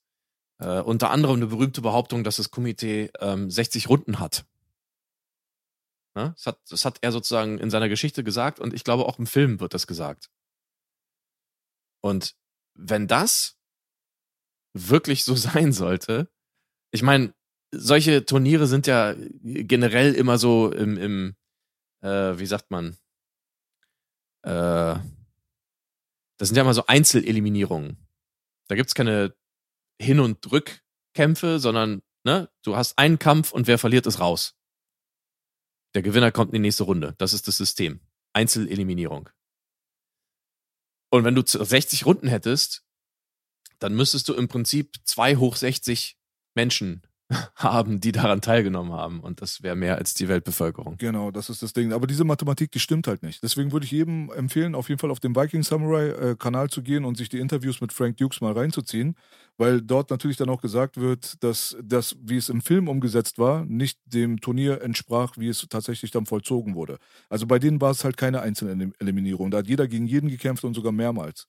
Und ähm, ja, deswegen, also es, es ist für mich nicht mehr so ganz so eindeutig. Ich war auch auf der Frank Dukes Fraud-Seite für eine lange Zeit, aber nachdem ich mir die Interviews reingezogen habe mit ihm selbst und auch mit Mhm. Leuten, die be- an dieser ganzen Situation beteiligt waren, die ja dann auch teilweise dann ihren Kurs geändert haben und ähm, so wie Sheldon Lettich auch teilweise, der am Anfang das alles für wahnwitzig empfunden hat und später sich dann irgendwie nach der Aussprache dann doch ein bisschen anders geäußert hat und so. Es gibt auf jeden Fall so ein paar Geschichten, die sind ungeklärt, sag ich mal. Deswegen bleibt das Mhm. Mysterium Frank Dukes dann trotzdem immer noch irgendwie am Leben. Auch die schlimmsten Hater, wie Viking Samurai selber, sind mittlerweile der Meinung, dass es durchaus sein kann, dass da sehr viel Wahrheit dahinter gesteckt hat, hinter diesen Geschichten. Ob da alles wirklich akkurat genauso stattgefunden hat, Ja. wie Frank Dukes das erzählt hat oder nicht, bezweifle ich. Aber dass das alles irgendwie ein, einfach nur Story ist und aus dem Arsch gezogen, bezweifle ich mittlerweile noch mehr, muss ich dazu sagen. Aber da muss sich jeder so ein bisschen sein eigenes Bild von machen. Und da glaube ich, da habt ihr stundenlang Material, was ihr erstmal durchforsten müsst, um euch alle Perspektiven der ganzen Nummer so reinzuziehen. Deswegen geht mal am- besten mal auf diesen Kanal rauf, wer sich da wirklich für die Details interessiert. Am Ende des Mhm. Tages wird es so sein, wie es schon immer war. Die Frank Dukes Geschichte ist und bleibt mysteriös. Was auch immer da tatsächlich passiert ist, können wir jetzt vielleicht noch nicht zu 100% sagen. Aber das Wichtigste von allen, das hast du eigentlich schon vorweggenommen, wenn du mich fragst. Laut, laut, meiner Meinung ist das Wichtigste von allen wirklich der Impact, den Frank Dukes, dadurch, dass er mit choreografiert hat, dass es seine Story ist und eigentlich so, dass er so ein bisschen mhm. die treibende Kraft hinter Bloodsport ist, dass er, ob er jetzt 100% akkurat war oder 0% akkurat mit seiner Geschichte, mhm. trotzdem einen riesengroßen Beitrag dazu geleistet hat, dass die Welt so geworden ist, wie sie geworden ist, vor allem in der Welt des Martial Arts. Und da muss man sagen, pff, Respekt. Naja, allein das überhaupt, sage ich mal, wenn es Lügen waren, ja, dass diese Lügen dafür gesorgt haben, dass äh, Jean-Claude Van Damme zum Superstar wird. ist ja auch mal interessant. Mhm. Also ist ja, ist ja der Wahnsinn ja. eigentlich. Genau. Ja. Insofern, ähm, genau, ich glaube, das ist wirklich das Beste, wenn man sich wirklich dafür interessiert, dann sollte man einfach mal abtauchen und sich mal die ganzen äh, Interviews vor allen Dingen ähm, reinziehen mit den Leuten. Die gibt es ja dank dieser äh, YouTube-Channels, vor allen Dingen wegen, wegen dieses äh, Viking-Samurais ähm, eben. Und das ist halt wahnsinnig wertvoll, einfach das von den Leuten selbst zu hören.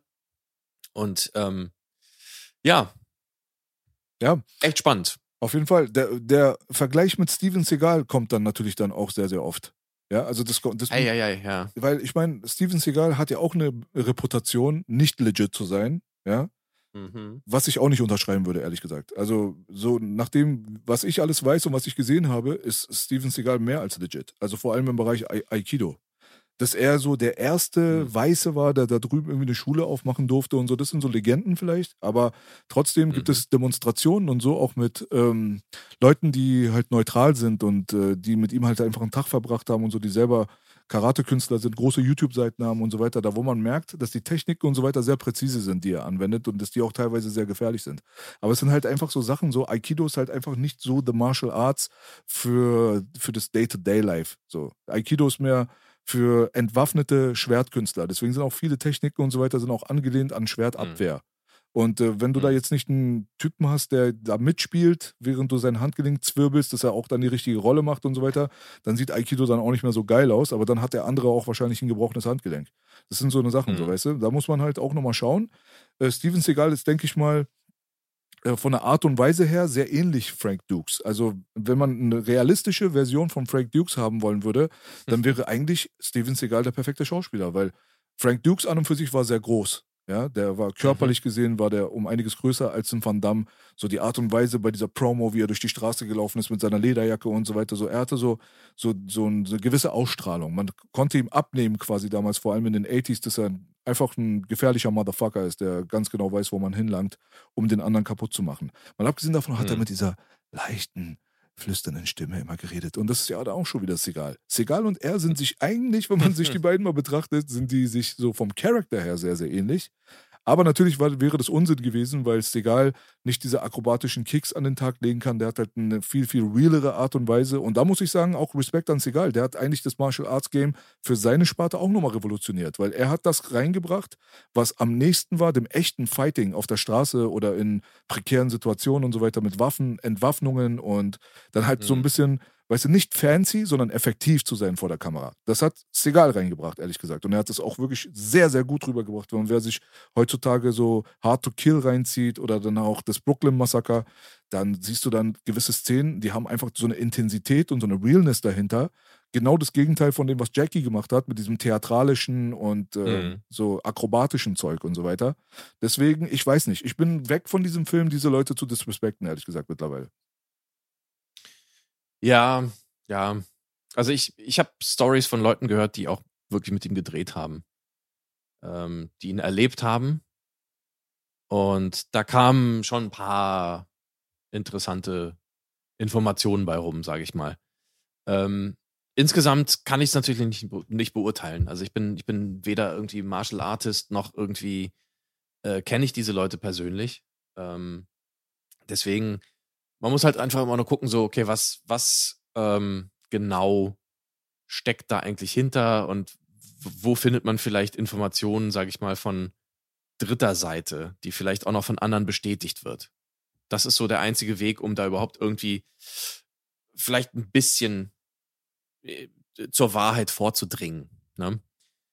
Ähm, mhm. Ich weiß so, dass Seagal, ähm, mal abgesehen jetzt von, von seiner Kampfkunst an sich, anscheinend auch ein ziemliches Monster äh, gewesen zu sein scheint und vielleicht auch immer noch ist, ich weiß es nicht. Ähm, wo sehr kontroverse und sehr äh, ätzende Sachen passiert sind. Ähm, ob das bei Frank Dukes auch so war, das weiß ich jetzt nicht. Ich glaube nicht, dass er so durch persönliche Geschichten von sich hat reden machen. Ähm, ähm, sagt man das so? Habe ich mich jetzt verhaspelt grammatikalisch? Egal. Ähm, aber insgesamt ist natürlich die, die Legende von Frank Dukes irgendwo trotzdem nochmal was ganz anderes, weil Steven Seagal ist natürlich irgendwie immer noch Schauspieler. Also, er ist nicht jemand, der dadurch bekannt geworden ist, dass er jetzt ein Buch geschrieben hat, dass er CIA, was auch immer, bla bla bla und äh, 1000 Komitees gewonnen hat und 500.000 K.O.s hintereinander gemacht hat und sowas. Das soll ja alles echt passiert sein. Mhm. Segal hat auch da ein paar Geschichten, die durchaus fragwürdig sind. Ich glaube, die sind sogar ein kleines bisschen fragwürdiger noch als die von Frank Dukes, aber insgesamt haben sie beide trotzdem irgendwie einen Impact in der Filmwelt gehabt. Mhm. Sie haben, sage ich mal, einen legitimen hm, Beitrag dazu geleistet, dass auch Menschen sich für Martial Arts interessiert haben. Sie haben einen gewissen Spirit nach außen getragen. Äh, ob sie den selbst verkörpern in ihrem Leben oder nicht, ja, das ist eine andere Frage, aber ja, man kann aber wahrscheinlich nur enden, wo wir wieder, wo wir angefangen hatten. Ähm, letzten Endes geht es darum, was die Wirkung vielleicht ist. Genau. Trotzdem heißt es ja, es heißt ja nicht immer nur, ähm, der Zweck heiligt die Mittel. Also ja, der Effekt, vor allen Dingen bei Bloodsport, war natürlich wahnsinnig cool und positiv und wir haben jetzt etwas, was wir ohne Frank Dukes nicht hätten. Aber es ist cool, wenn das jetzt eine Lüge war, ist es halt, nee, ist trotzdem scheiße. Ja, Gut, aber ja. also ich, ich persönlich äh, sehe das nicht so eng. Mir wäre es egal mittlerweile. Ob das jetzt eine Lüge war oder nicht, ist interessant. So ist ein Sidequest, kann man so ein bisschen reindicken und gucken und schauen. Aber letztendlich interessiert das mich nicht so sehr. Frank Dukes interessiert mich nicht so sehr. Also mich interessiert mehr der Film Bloodsport. Nein, ja, mich interessiert klar. mehr der Film, äh, der, die, der Charakter, äh, der Schauspieler Jean-Claude Van Damme. Ja, diese ganzen Geschichten, die interessieren mich mehr. Wo, wobei, wo, wobei man sagen muss, die hatten ja auch ihr Techtelmechtel miteinander. Ne? Also Van Damme und mhm. Steven Seagal sind ja auch aneinander geraten, die sind ja auch langjährige Feinde, so mehr oder weniger. Aber auch wirklich, mhm. ich glaube wirklich Feinde, weil diese Sache dort bei dem Universal Soldier, äh, bei der Premiere dort damals in Cannes, wo Jean-Claude Van Damme gegen Dolph Lundgren dann so, so ein bisschen so eine Schubserei hatte auf dem roten Teppich, kam ja später raus, haben ja beide zugegeben, hatten sie vorher abgesprochen. Ja, also das war ja, das war ja Quatsch so. Das war einfach nur so, um den Film zu hypen. Die vertragen mhm. sich gut. So, aber es mhm. gibt halt ein paar andere Geschichten mit Jean-Claude Van Damme, der auch so ein bisschen gerne getrunken hat, ne, der dann irgendwo in New York ja. dann Steven Seagal dann durch die halbe Stadt gejagt hat, von Club zu Club und äh, der irgendwie eine Schlägerei provozieren wollte, um endlich rauszufinden, wer der härtere Motherfucker von beiden ist und so. Ist schon wieder lustig. Also ich hätte, mein Geld wäre definitiv bei Jean-Claude gelandet. Hm? Muss ich ganz ehrlich sagen. Ich finde es aber lustig, dass ein besoffener Jean-Claude Van Damme irgendwie Jagd auf Steven Seagal macht durch die Stadt. auf jeden Fall. Es ist einfach, was für Zeiten waren das? Unfassbar. Ja, ja, ja. Ja, also der hatte schon seine Techniken, sagen wir mal so. Also der hatte, der hat auch nicht so viel äh, vorzuweisen in Bezug auf Real Martial Arts Competition, muss man dazu sagen. Ja, aber hm. ähm, er hat schon auf jeden Fall ein paar Fights gehabt, so im Kickboxing-Bereich und äh, trotzdem hm. sehe ich ihn eher als Athleten, als richtigen Fighter. Er hat aber ja. eine sehr, sehr stabile Kicktechnik, muss man dazu sagen. Also wirklich immer hm. noch. Der ist sehr, sehr gelenkig und hat ein großes Repertoire an sehr, sehr schnellen Kicks. Und das hat George St. Pierre auch bestätigt, der ehemalige mhm. UFC-Champion, der mit ihm trainiert hat, meinte, ey Leute, also Van Damme ist im Bereich Kicks ist der mehr als legit. Also mhm. denkt da nichts Falsches von dem so. Ne? Aber Fighting ist dann nochmal wieder was anderes insgesamt. Aber äh, die Technik, die den Film halt ausgemacht hat, ne, das war der Dimak. so, so, wenn wir jetzt wieder beim Film zurück sind, äh, da gab es natürlich diese weltberühmte Szene, äh, die es mhm. auch in echt gibt, die ich tatsächlich erst vor zwei, drei Tagen gesehen habe, wo Frank Dukes dann irgendwo im amerikanischen Fernsehen genau das demonstriert hat. Und zwar ja. mehrere Ziegelsteine übereinander und tatsächlich ist der untere kaputt gegangen. Wie auch immer der Trick war. Aber ich habe es mit eigenen ja. Augen gesehen. Vielleicht war das präpariert, aber sah cool aus. Und ja, der, ich glaube, also, es war nur einer, der da drauf war, aber ja. Hm. Ja, genau, der untere. Also der ist untere ist auf jeden Fall kaputt. Ja, ja. Ja, genau, das war das so, weißt du. Und im Film war das halt auch so eine entscheidende Szene. Mal abgesehen davon, dass Chong Lee einer der besten Martial Arts Villains aller Zeiten ist, meiner Meinung nach. Also dieser Charakter an und für sich. Er war einfach bösartig, er war angsteinflößend. Ja, man hatte das mhm. Gefühl, als wenn er jederzeit anderen Leuten ganz schlimme Sachen antun kann. Mhm. Das war auf jeden Fall nochmal erwähnenswert. Er hat das sehr, sehr gut gemacht, dieses fiese Gesicht und so weiter, so dieses ganze, so diese ganze Ausstrahlung. Chong Li ist einfach so einer der Paradebösewichte aus den ganzen Martial Arts Movies meiner Kindheit, muss ich dazu sagen. So. Ja, natürlich. Vor allen Dingen unfassbar, die Muckis, ey, diese Brustmuskeln alleine. Ja, Mann. Holy shit. Holy Ja. shit. Und er hat, glaube ich, auch echt Spaß dran gehabt. Das, das hast du auch gesehen. Teilweise, ja, teilweise, glaube ich, fand er das auch alles ein bisschen lustig so. Und das sieht man, er hat schon so richtig Bock gehabt, so dieser fiese, ätzende Typ zu sein. So. Ja. Wo, wo er am Set aber einen anderen Eindruck anscheinend hinterlassen hat. Sehr familienfreundlicher Mensch, wie alle berichtet haben, hat jede Genau. Pause dafür genutzt, mit seinem Kind zu spielen, was er da mitgeschleppt hat immer und so. Mhm. Gut, also so mal so nebenbei, aber er war halt derjenige, der auch den legendären Satz rausgehauen hat, ne, dass ein Stein halt nicht Mhm. zurückschlägt. In dem Richtig. Augenblick, ne? Da, wo dann Jean-Claude Van Damme den Dimak demonstriert hat, wo die Leute gezweifelt haben, dass er aus der Tanaka-Blutlinie kommt, weil er eben kein Japaner ist. Ja, Wunder, Wunder. Und er kam ja auch nicht aus der Blutlinie. Kam er auch nicht, Das stimmt, richtig. ja. Aber er musste halt beweisen, dass er wirklich ausgebildet wurde von Senso Tanaka. Und da haben sie diesen speziellen Schlag dann gefordert. Und ja, da gab es dann Duckface Jean-Claude Van Damme in Zeitlupe mit dem langen Ah. Und das kam nicht nur einmal vor in dem Film, sondern auch öfters. Ja, und dann hast du Aha. so ein Bolo gehabt, ein Chong Li, der Arme verschränkt daneben stand und überhaupt nicht beeindruckt war von der Nummer und gesagt hat, das war gut, aber ein Stein schlägt niemals zurück. Mhm. Das sind schon so Szenen, ne? Als Kind dachte man sich, Mhm. jawohl, jetzt geht's los. Inspiriert von Enter the Dragon natürlich. Äh, wo, ich weiß gar nicht, war das Bruce Lee, der gesagt hat, ein Brett schlägt nicht zurück? Ich glaube, das, äh, so? von da kommt das ja. Das kommt von Enter the Dragon, ja, ja. Das äh, jetzt hier Chong Li gesagt hat. Ich glaube, das hat auch, das hat er sogar zu Chong Li gesagt. Lustigerweise. Also zu Bolo Young in dem Film. Ah, okay. Wenn ich mich jetzt nicht irre, also wenn meine Erinnerung mir keinen Streich spielt. Aber der Satz kommt definitiv aus Enter the Dragon. Mit einem Brett, nicht einem Stein. Ah, so, und dann sagt hier Bolo Young als äh, Chong Li natürlich auch ein Ziegel oder ein Stein schlägt nicht zurück. Ja, abgefahren. Ja, das ist die Connection. Das ist ja auch eine offensichtliche, ein offensichtlicher Einfluss natürlich. Ne? Ja. Enter the Dragon. Also den Film habe ich Ewigkeit nicht mehr gesehen, muss ich mir mal wieder antun. Ja, auf jeden Fall. Ja. Echt ziemlich geil. Ja, auf jeden Fall. Dann, ähm, ja. Ja. also Chong Li an und für sich mit Tong Po zusammen die prägnan prägnantesten Bösewichte, finde ich, die gegen Van Damme gekämpft haben Mhm. in dieser ganzen Martial Arts Ära. Mhm. Da gab es natürlich dann auch, äh, also hier Bolo war ja dann auch bei Double Impact mit dabei und so. Und äh, Mhm. da merkt man halt auch, dass die Schauspieler teilweise schon hier und da aufgetaucht sind. Was ich als Mhm. Kind natürlich nicht bemerkt habe. Es gab ja diese eine berühmte Szene bei Bloodsport, über die hat einfach jeder geredet, weil sie in Deutschland zensiert war. Mhm. Und zwar ist es die gewalttätigste Szene von allen eigentlich. Also die Szene, wo er den einen Brudi da tötet, die sieht gar nicht so krass aus, ja.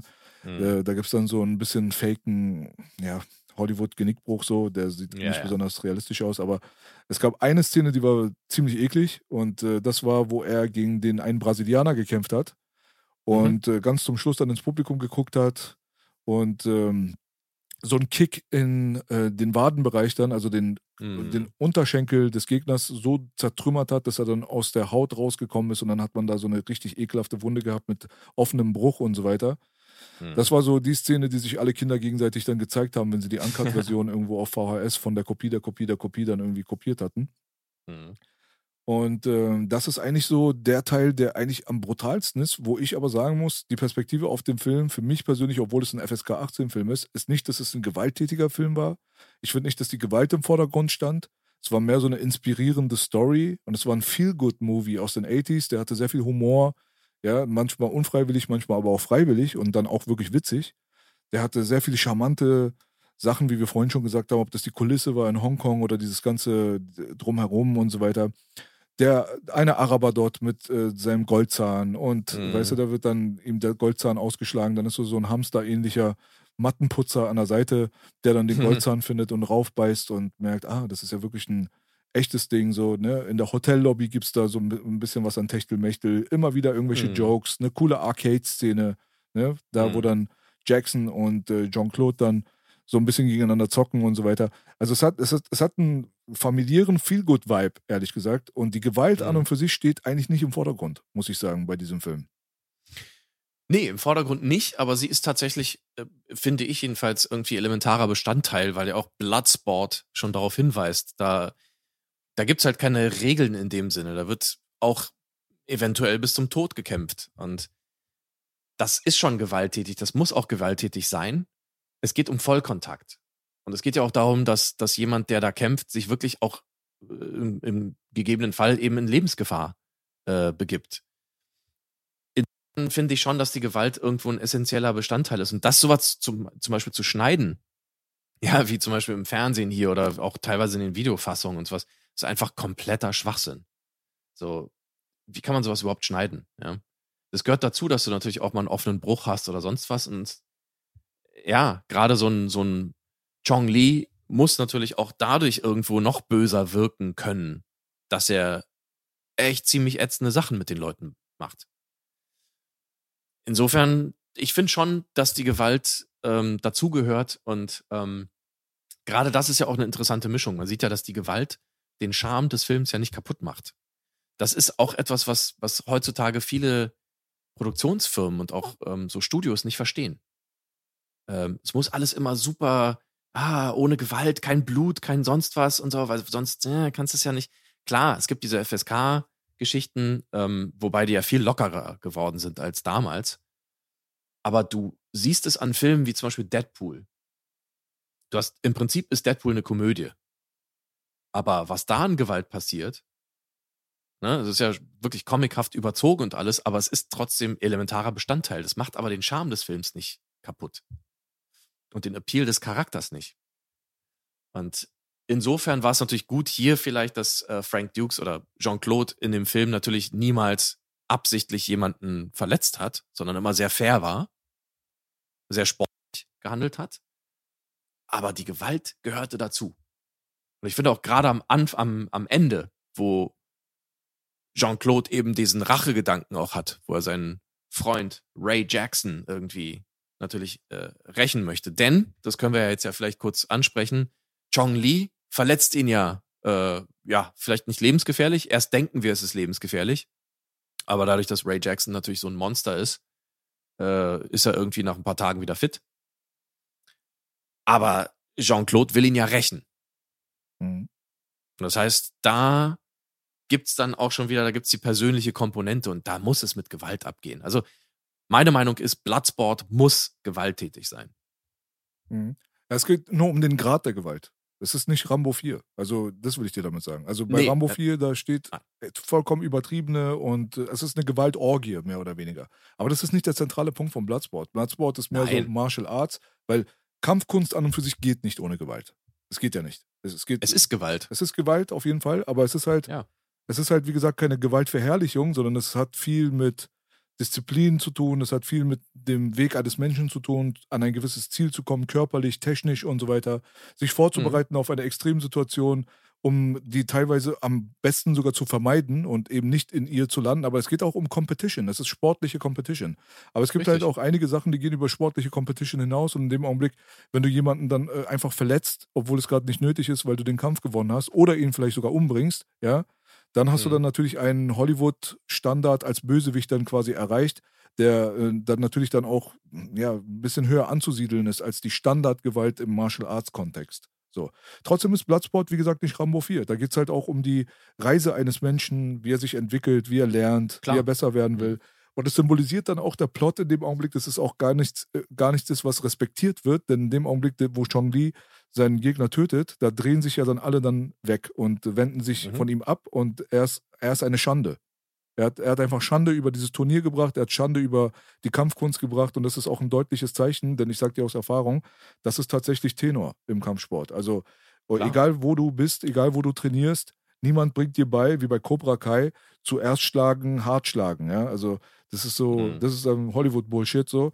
Es wird dir beigebracht, dass du dich äh, aus Streit und Gewaltsituationen so gut wie möglich raushalten sollst und wenn es dann irgendwie keinen anderen Weg gibt, ja, dann benutzt du das halt auch. Aber äh, letztendlich sind wir in der Ära der UFC gerade angekommen, wo das halt das mhm. prominenteste Beispiel ist für genau solche Geschichten. Und da wird dann halt auch immer der Sport in den Vordergrund gepackt und unsportliches Verhalten wird dann auch immer geächtet und dann auch geahndet. Ja, mhm.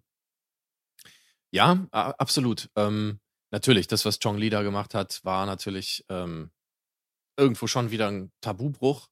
auch wenn es klar ist, dass es durchaus dazu kommen kann, aber ich, also so wie ich das aufgefasst habe, eher so als Zuf äh, oder als Unfall. Das heißt, es kann dazu kommen, weil es Vollkontakt ist, dass jemand dabei stirbt und das ist dann sozusagen legitim im Rahmen des Turniers, aber nicht so, wie Chong Li das macht, dass er jemanden sozusagen, der sowieso schon verloren hatte, äh, im Prinzip einfach noch umbringt. Genau. Also genau. er, er ermordet ihn ja richtig. Das Er ist ja kein, das ist ja kein, richtig, das ist ein Mord, das ist kein Totschlag mehr oder was auch immer, wenn du jemanden während des Kampfes sozusagen unglücklich triffst oder so. genau. Ähm, aber das ist ja trotzdem auch der Reiz und ich glaube, hier ist auch die Parallele so ein kleines bisschen, was den Reiz des Films ausgemacht hat, weil der Reiz dieses Turniers ist ja, dass es Vollkontakt ist, es ist illegal und wenn man da reinkommt, dann sieht man was, was man sonst nirgendwo sieht. Und das hat der Film halt verkauft. Das, wir sehen jetzt gerade eine Welt, die wir so noch nie gesehen haben. Mhm, genau. Ne, dieses fantastische, vielleicht so ein bisschen märchenhafte. Letzten Endes vielleicht sogar ganz gut, dass es dieses, diese Kontroverse gibt. Ja, gibt es dieses Komitee wirklich so, wie es Frank Dukes jetzt erzählt hat? Dass es sowas gibt, das ist klar. Ja. Mhm. Aber ich fand, das ist irgendwo so ein kleines bisschen noch das. Und ich glaube, darin erkenne ich so ein kleines bisschen auch die, die Inspiration für Mortal Kombat, die das Ganze sozusagen noch viel krasser überspitzt haben und das wirklich irgendwie so, ja, so irgendwelche teilweise Alien-Viecher aus einer anderen Dimension und was auch immer, dieses große Mortal Kombat-Turnier und bla, die haben das nochmal richtig auf die Spitze getrieben. Diese, Richtig. dieses Mysteriöse halt. Und die Gewalt dann eben entsprechend, die entsprechend auch. Ja, ja. ja. Ja. Aber hallo. Ja. Ja, ja, Ja, auf jeden Fall. ja, ja. Aber die brutalste Szene von allen ist natürlich dann dieser Beinbruch mit dem offenen Bruch. Ja, das ist auch die einzige, die wirklich zensiert wurde dann im TV. Lag auch wahrscheinlich an der Zeit, wo es ausgestrahlt wurde, wie auch immer. Ich kann mich auch erinnern, dass es auch mal ganz spät lief und da hatten die das irgendwie mal nicht rausgeschnitten. Das hat sich auch bei denen immer geändert. So, je läng länger die Jahre vergangen sind, desto weniger wurde da rumgekattet. Ja. Ähm, Ja, ja, ja, ja. ja, die Es Szene. gab Fassungen, also ich, ich weiß noch eine Fassung, ähm, sorry, ich weiß noch eine Fassung, wo ich immer gemerkt habe, dass die Musik nicht durchlief. Das war fast jedes Mal, falls, wenn es einen Kampf ging, oder wenn es einen Kampf gab, gab es da Schnitte. ja, genau. Genau. Also an die Fassung erinnere ich mich sogar noch. Die Katastrophenfassung aus dem, Die Katastrophenfassung. Ja, aus ja. dem 80s-Fernsehen um 21.45 Uhr wahrscheinlich oder so. Richtig, richtig schlimm. Also Ja, völlig sinnlos, sowas überhaupt noch zu zeigen. So. Absolut. Deswegen, das Ding war auf jeden Fall ein Film, den man auf Videokassette geschaut hat. So, ne? Das war auch der Ja. große Videothekserfolg. Richtig. Kino Aber auch nur die ab aber- 18 Fassung. Genau. Na, es gab ja keine Ja. andere auf Video, glaube ich. Weiß ich nicht, bin mir nicht sicher, ehrlich gesagt. Ich glaube, da gab es was. Na gut, kann sein. Also ich kannte keine andere. Mhm. Ganz Okay. kurz zu dieser Szene nochmal äh, zu sprechen zu Ja, kommen. ja. Es ist äh, mal ganz kurz vielleicht ein Fun-Fact für die Leute, die sich da noch nicht so richtig reingefuchst haben.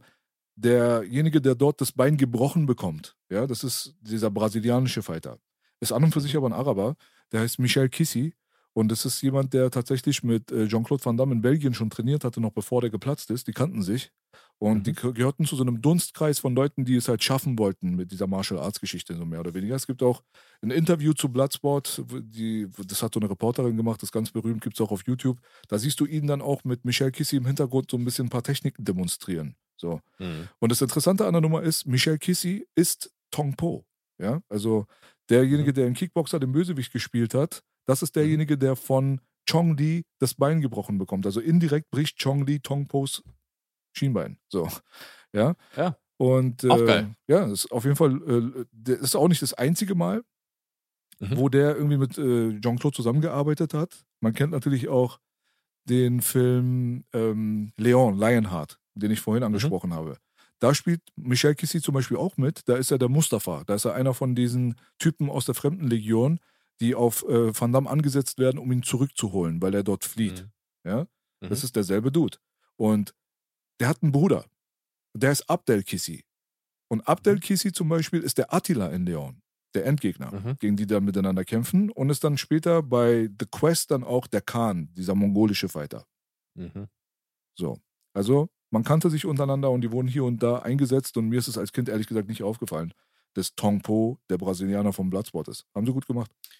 Das ist krass, ja, ja. Da, gibt- also, da sieht man aber auch immer wieder mal so äh, die richtigen Top-Fighter und da gibt's halt nicht so unfassbar viele von. Und man sieht das ja öfter mal so, dass so dieselben Gesichter immer mal wieder irgendwie auftauchen.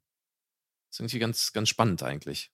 Auf jeden Fall. Und ich muss sagen, Abdel Kissi als Attila ist für mich mhm. einer der krassesten Bösewichte der Martial Arts äh, Geschichte. Also Attila ist einer meiner Lieblingsvillains, der ist auf einer Stufe mit Chong Li. Mhm. Aber Chong Li spielt halt ein bisschen besser Schlagzeug. ja? ja ich weiß nicht, ob du diese. Kennst du nicht die Memes? Wo, wo im Prinzip so ein Endlos-Loop von Chong Li, wie er so mit den Armen hoch und runter geht, dann haben sie so Drumsticks in die Hände gepackt. Ah, okay. ich kann es mir vorstellen. Das ist so ein Metal-Song und dann sieht man einen Schnitt zu Van Damme, wie er so schreit, so mit der blutigen Nase. So, ah! ja, geil, geil, geil. Kenn ich nicht, aber zieh ich mir mal rein. Nee? Ja, ist super. Ja, geil. Ja, auf jeden Fall. Also, ähm, Paulo Tacha ist ja auch nochmal ganz kurz vielleicht erwähnenswert. Das ist dieser Muay Thai-Fighter dort drin. Das ist, oh, auch, ja. das ist auch so ein Typ so, der ist auch wirklich tatsächlich ein Muay Thai-Fighter gewesen. Der ist auch einer der wenigen äh, Nicht-Thais, der in Thailand dann auch professionell gekämpft mhm. hat gegen die Thais und auch teilweise Siehst erfolgreich. auch, wie er sich bewegt, muss man sagen. Definitiv. Ja. Also in echt, wenn es wirklich ein echter Bloodsport-Kumite-Scheiß gewesen wäre, dann wäre er wahrscheinlich der Gewinner. Also von denen, die jetzt da angetreten sind, vielleicht, ja. Ja, weil Muay Thai ist definitiv ähm, harte Sache. Definitiv überlegen gegenüber den anderen Kampfsportarten, die dort demonstriert wurden. Die einzigen, mhm. die da vielleicht eine Chance gehabt hätten, wären Grappler gewesen. Aber so im Stand-up als Kickboxer oder also als traditioneller Kickboxer aus dem amerikanischen Bereich, wo Low-Kicks unerlaubt sind, mhm. so und ähm, dann aus dem traditionellen Karate zu kommen gegen einen wirklichen elitären mhm. TIE Fighter, da bist du Beute. Bist du Beute, ganz einfach. Ja, also ich habe das jetzt auch nur so ein bisschen durch einen Freund mitbekommen, aber ähm, also allein diese drei Low Kicks, die, die er da direkt am Anfang zieht, glaube ich, glaube, das ist das Erste, was er macht. Er kommt rein. Du siehst auch schon von seiner ekligen Bewegung her, der Typ ist, der ist schon kampferfahren, so wie er so hin und her geht und er hat dann so einen anderen Blick drauf einfach. Mhm. Selbst wenn es nur für die Kamera war, aber du hast schon gesehen, okay, der Typ ist schon ist kein Schauspieler. Und dann gibt er dem, dem einen Typen, ich weiß nicht, wer sein erster Gegner war, aber so drei richtig fiese Low Kicks, wo du schon merkst, okay, wenn du die drei Dinge abkriegst, du kannst danach nicht mehr stehen, vergiss es, du bist fertig. Ja. es ist, und ja, ähm, man hat auch gesehen, so ein kleines bisschen, er ist auch auf Ellbogen gegangen. Mhm. Das heißt, wahrscheinlich war er irgendwie, irgendwie Burma-Style, weil ich glaube, das ist so, die sind nochmal richtig hart mit den Ellbogen und so weiter. Weiß ich jetzt nicht, aber das ist, das ist crazy. Du kommst auch an diese Typen nicht ran. Mhm. Das geht einfach nicht. Also was musst du für ein Typ sein? Was musst du aushalten können, damit du den erstmal richtig zu fassen kriegst? So? Also da musst du schon, weil es gibt ja so ein auch, ne, dieses, ähm, äh, der, der Clinch sozusagen, wenn die da sich irgendwie gegenseitig schön irgendwie mit den Knien, irgendwie was auch immer, die sind auch schon ein kleines bisschen so Nahkampf erfahren und auch so ein bisschen, was jetzt äh, das Klammern angeht. Und Auf die kommen Fall. da auch wieder raus. Das ist nicht so einfach wie bei anderen vielleicht. Definitiv. Also der Clinch ist eine, spielt eine zentrale Rolle beim Muay Thai und auch ja. die Ellbogen auch. Da gibt mhm. es auch Muay Boran und so weiter. Da, es gibt so ein paar Variationen, aber trotzdem ist Muay Thai immer noch äh, unantastbar, so mehr oder weniger. Mhm. Ähm, es gibt da diese Kick-Exchange-Szene, da wo sie sich gegenseitig die Bodykicks halt so austauschen. Richtig. Ne? Da, Van Damme kickt einmal, dann kickt der andere einmal. Da merkst du dann auch, wenn du mal ganz genau hinguckst, dann merkst du halt auf jeden Fall, dass die Kicks von dem TIE Fighter, also von Paolo Tacha, dass die halt viel brachialer aussehen als die von Van Damme. Ja, schon. Schon. Also ich hätte jetzt gedacht, okay, zwei Kicks und eigentlich hätte Van Damme eine gebrochene Rippe, so, mindestens. Genau. Also wenn er die schon so durchlässt, von wegen, ja komm, komm, ich mhm. bin jetzt hart. So, ja, da kannst du anspannen, was du willst. Wenn da einmal der richtige Kick landet, dann ist die Rippe weg. Ja, oder die Leber vor allem. Oder die Leber halt, ja. genau, war ja auch noch rechts. Ja, ja. Stimmt. Beid, nee, stimmt nicht, stimmt nicht. Nee, ja? die haben, nee, ich glaube, die haben sich nur rechte Kicks gegeben, also Ach, auf die linke Körperhälfte. Okay. Ja, ja. Dann natürlich keine Leber, ja. Aber Van Damme hat diese Szene sehr gut äh, gemeistert. Also keinen fällt jetzt auf, dass der Kick irgendwie 15 Prozent äh, technisch sauberer aussieht von dem TIE Fighter, das ist egal. Nein. Aber so diese Intensität, die er da gehabt hat, so dieses so, ja, komm, komm, komm, so, weißt du, das war mhm. so das, was Van Damme halt ausgemacht hat. Er konnte solche Sachen halt einfach sehr, sehr gut rüberbringen, muss man dazu sagen. Auch wenn er dieser Schönling war, hat er trotzdem die gewisse Intensität da mitgebracht. Und auch, wo er da so völlig verzweifelt, nachdem ihm das Salz oder was auch immer das war, ins Auge gesch äh, geschmissen wurde hier von Chong Li und er dann nichts mehr sehen kann, sich an seine Vergangenheit erinnert, wie er dann mit verbundenen Augen Tee servieren musste und dieses ganze Zeug halt. Ne? So, und dann Richtig. sitzt er da auf dem Boden und kriegt erstmal in Slow-Mo Verzweiflung und dann gibt es da so ein paar primitive Geräusche dann, die noch aus ihm rauskommen und so. Trotzdem, ja. das ist irgendwo unfreiwillig komisch gewesen, vielleicht filmisch nicht zu vergleichen mit einem Oscar-prämierten Film wie Der Pate oder wie auch immer, aber trotzdem war das für den Film und für diese Situation war das eine gute Performance und es hat das rübergebracht, was man gebraucht hat in diesem Augenblick, um das irgendwie für voll zu nehmen und wir fanden das alle cool, ehrlich gesagt, aber wir haben uns trotzdem auch schon als Kinder immer über diese langen äh, und so, so lustig gemacht. Das haben wir damals schon gemerkt, dass es so ein bisschen unfreiwillig komisch war. Aber trotzdem fanden wir es cool. Also ich muss dazu sagen, ganz ehrlich, wenn du erstmal in dem, in dem Fight drin bist und der ganzen Story, dann ist eigentlich das, was Van Damme rein visuell macht, rein optisch, gar nicht so lächerlich. Mhm. Ähm, das war, ich fand Van Damme in seinen Action-Szenen immer wesentlich schauspielerisch talentierter als in seinen Dialogszenen. Mhm. Richtig. Seine Dialoge sind kompletter Schrott manchmal. Du denkst dir, der alter Schwede, wo hat der irgendwie Schauspielern gelernt? Das wurde dann natürlich besser mit der Zeit. Aber teilweise in Bloodsport und so, ja, schon grenzwertig. Aber im Ring selber, dann beim Fighten, auch bei diesen Zeitlupen und so, war er immer absolut präsent. Krasse Ausstrahlung und auch, wie, wie du gesagt hast, die krasse Intensität war da. Viel, viel krasser als sonst. So. Aber ich glaube, was diese Schreie einfach richtig bescheuert gemacht hat, die waren halt alle nachsynchronisiert. also ist ja klar, weil du hast ja eine mhm. Zeitlupe da gehabt, da hast du das jetzt nicht irgendwie vor dem Publikum gehört und was ich was. Genau. Sondern die sind natürlich im Studio neu aufgenommen, diese Schreie. Und das macht's halt irgendwie noch ein bisschen blöder, weil du hast natürlich im Studio niemals die Intensität, die du irgendwie hast, wenn du da wirklich schreist und gerade einen Split machst und jemand nur irgendwie punchst oder was auch immer äh, es klingt halt irgendwie so ein bisschen so. ja.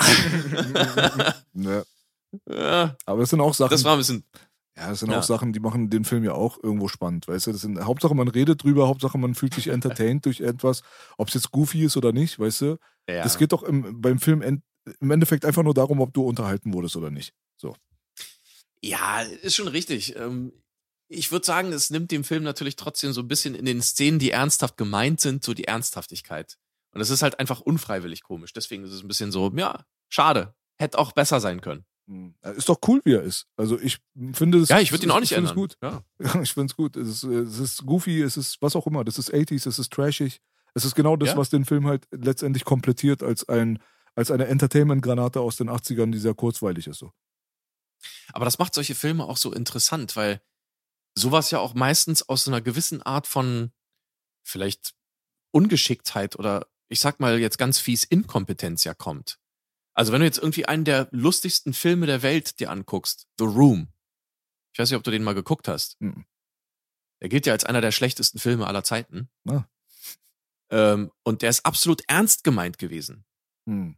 Komplett ernst gemeinter Film, der einfach durch seine durch, also die Qualität ist, der ist einfach unfassbar schlecht, dieser Film.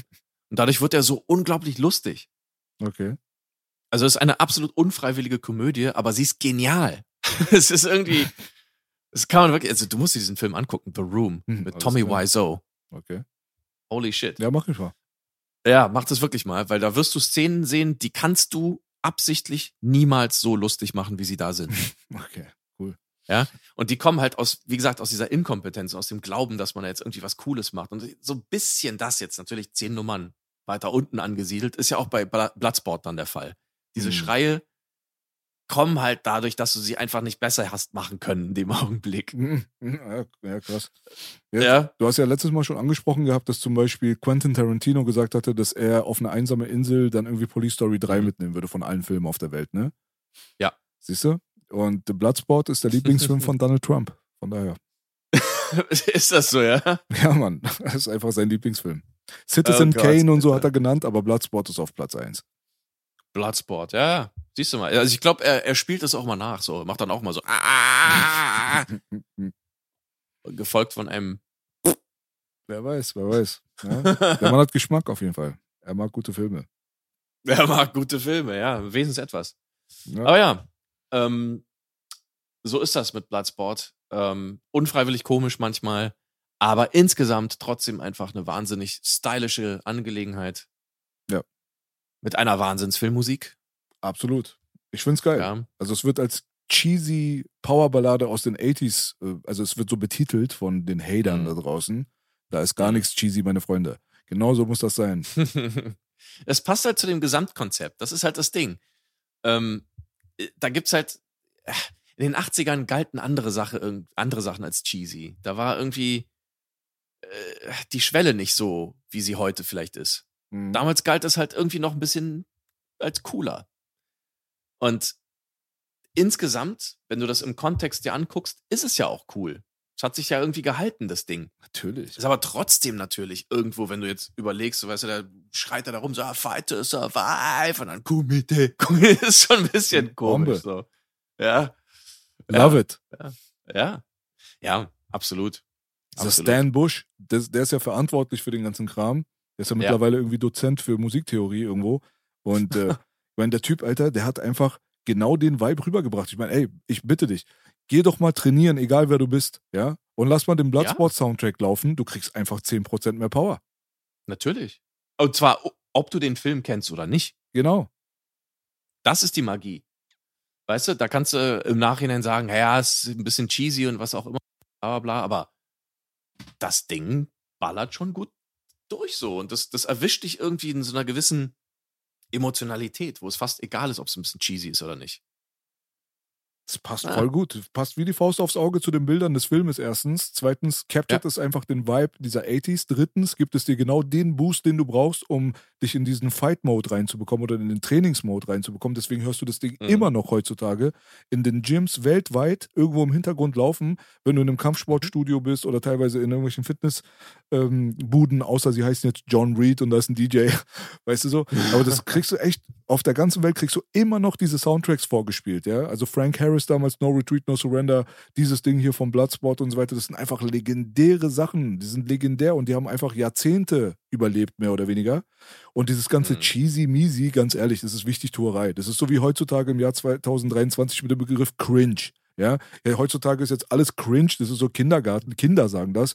Und die meisten Leute, die das Wort cringe benutzen, sind meistens am meisten selber cringe. Das ist ja nochmal das Lustige an der ganzen Sache. Das ist so wie Ja, dieses klar. ganze Denglisch, was heutzutage nach irgendwie Deutschland gekommen ist, von den ganzen Leuten, da hast du auf einmal arabische YouTuber, weißt du, die hier in Deutschland aufgewachsen sind, die dann je, in jedem dritten Wort jetzt irgendwie so ein englisches Wort damit reinwerfen, um cool zu klingen, aber dann irgendwie den Akzent von einem Nilpferd haben, weißt du, äh, wo Ja, du einfach merkst, der kann nicht mal Englisch so, weißt du, dann lass doch einfach die englischen Wörter weg, wenn du dich so scheiße anhörst, Bruder. Das ist genau das gleiche wie bei dem Wort cringe. Wirklich 90% aller Leute, die, das, die den Begriff cringe in den Mund nehmen, sind selber die cringesten auf der Welt. Das ist halt das Ding. Deswegen, mal cheesy dies, cheesy das, ey, komm, weißt du so? Ist einfach geil. Fertig aus. Bombe, wie die Faust aufs Auge, Auge Arsch auf Eimer, Topf, Deckel, perfekt. Hm. Ja, ähm, ich finde es ich find's ja furchtbar, dass das, also, das hat mich auf den Gedanken gebracht, als du gerade gesagt hast, äh, in den Gyms lief Mhm. das ja hoch und runter und sonst was. Heutzutage läuft es in, in viel zu wenigen. Ich sag dir ganz ehrlich, also, wann immer ich irgendwie in ein Gym gegangen bin jetzt, ähm, ob es jetzt irgendwie mein Gym da in der, in der äh, Ulanstraße war oder jetzt ähm, äh, hier in der Müllerstraße, da gehe ich äh, mit, mit dem coolen D-Yoon manchmal trainieren, jetzt auch morgen wieder wahrscheinlich. Ähm, die spielen nur so EDM-Scheiße und so Trap und so Deutschrap und so. Also ich sag ganz ehrlich, nichts gegen Deutschrap, ich weiß, ne, so, aber äh, Alter, spiel doch mal die, die geilen Motivationsteile so. Spiel doch mal ein bisschen diese, diese Sachen. Ja, man, Eye of the Tiger. Warum läuft das dann nicht? Ja, sowas. Ich will, da, sowas will ich da hören, Alter. Nicht Mhm. so irgendwelche äh, 808 Hi-Hat-Gewitter mit irgendwie, weißt du, so übertrieben gesagt 40 BPM so. Ja, mit Autotune. Nee. Mann, gib mir mal, und auch kein EDM-Scheiß, wo ich denk so, was ist das denn jetzt, Alter? Hm, Bei EDM Gib mir mal richtig die Ja. rohe Power, Mann. Ich will die Stimmen hören, ich will die, die Overdrives hören, weißt du? Hm. Bei EDM könnte man nochmal sagen, das hat wenigstens eine gewisse Energy, aber äh, trotzdem, nichts kommt an diese ganzen Motivationssachen aus den 80s ran. Und ich kann das mich dann ganz genau, organisch genug. genau, Ja. und ich kann mich noch ganz genau dran erinnern, wo wir damals uns mal ein, zwei Mal irgendwie zusammengefunden haben bei Real Deal Action da in der Halle. Äh, Mhm. Dort in dieser Lagerhalle, wo dann die ganzen Sachen von denen gedreht werden und wo die sich vorbereiten für ihre Stunts und so weiter.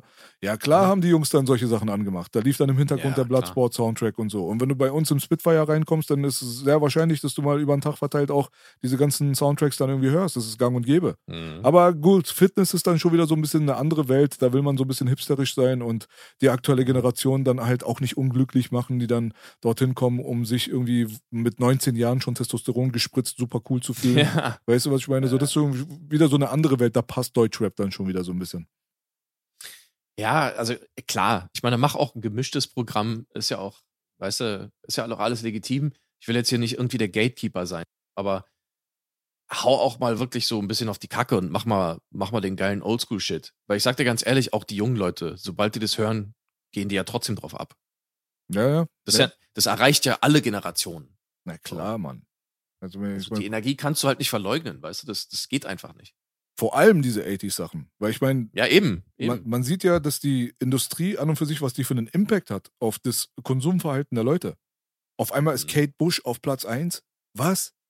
Also da muss jetzt Ja. irgendwie Stranger Things Staffel 3, 4 oder was auch immer, muss dann irgendwie erstmal rauskommen und Mhm. dann ist Master of Puppets auf einmal wieder in den Charts und Kate Bush läuft überall, egal wo du bist, läuft auf einmal Running Up the Hill.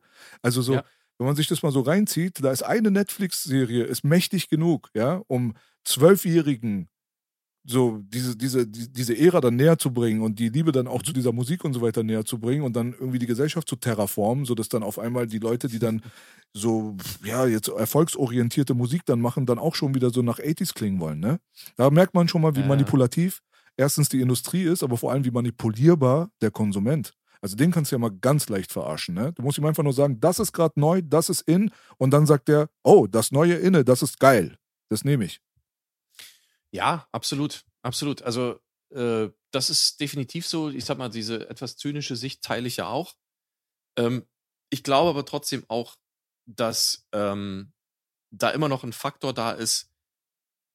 Ähm, also gerade bei dieser Musik, die halt so viel Energie hat.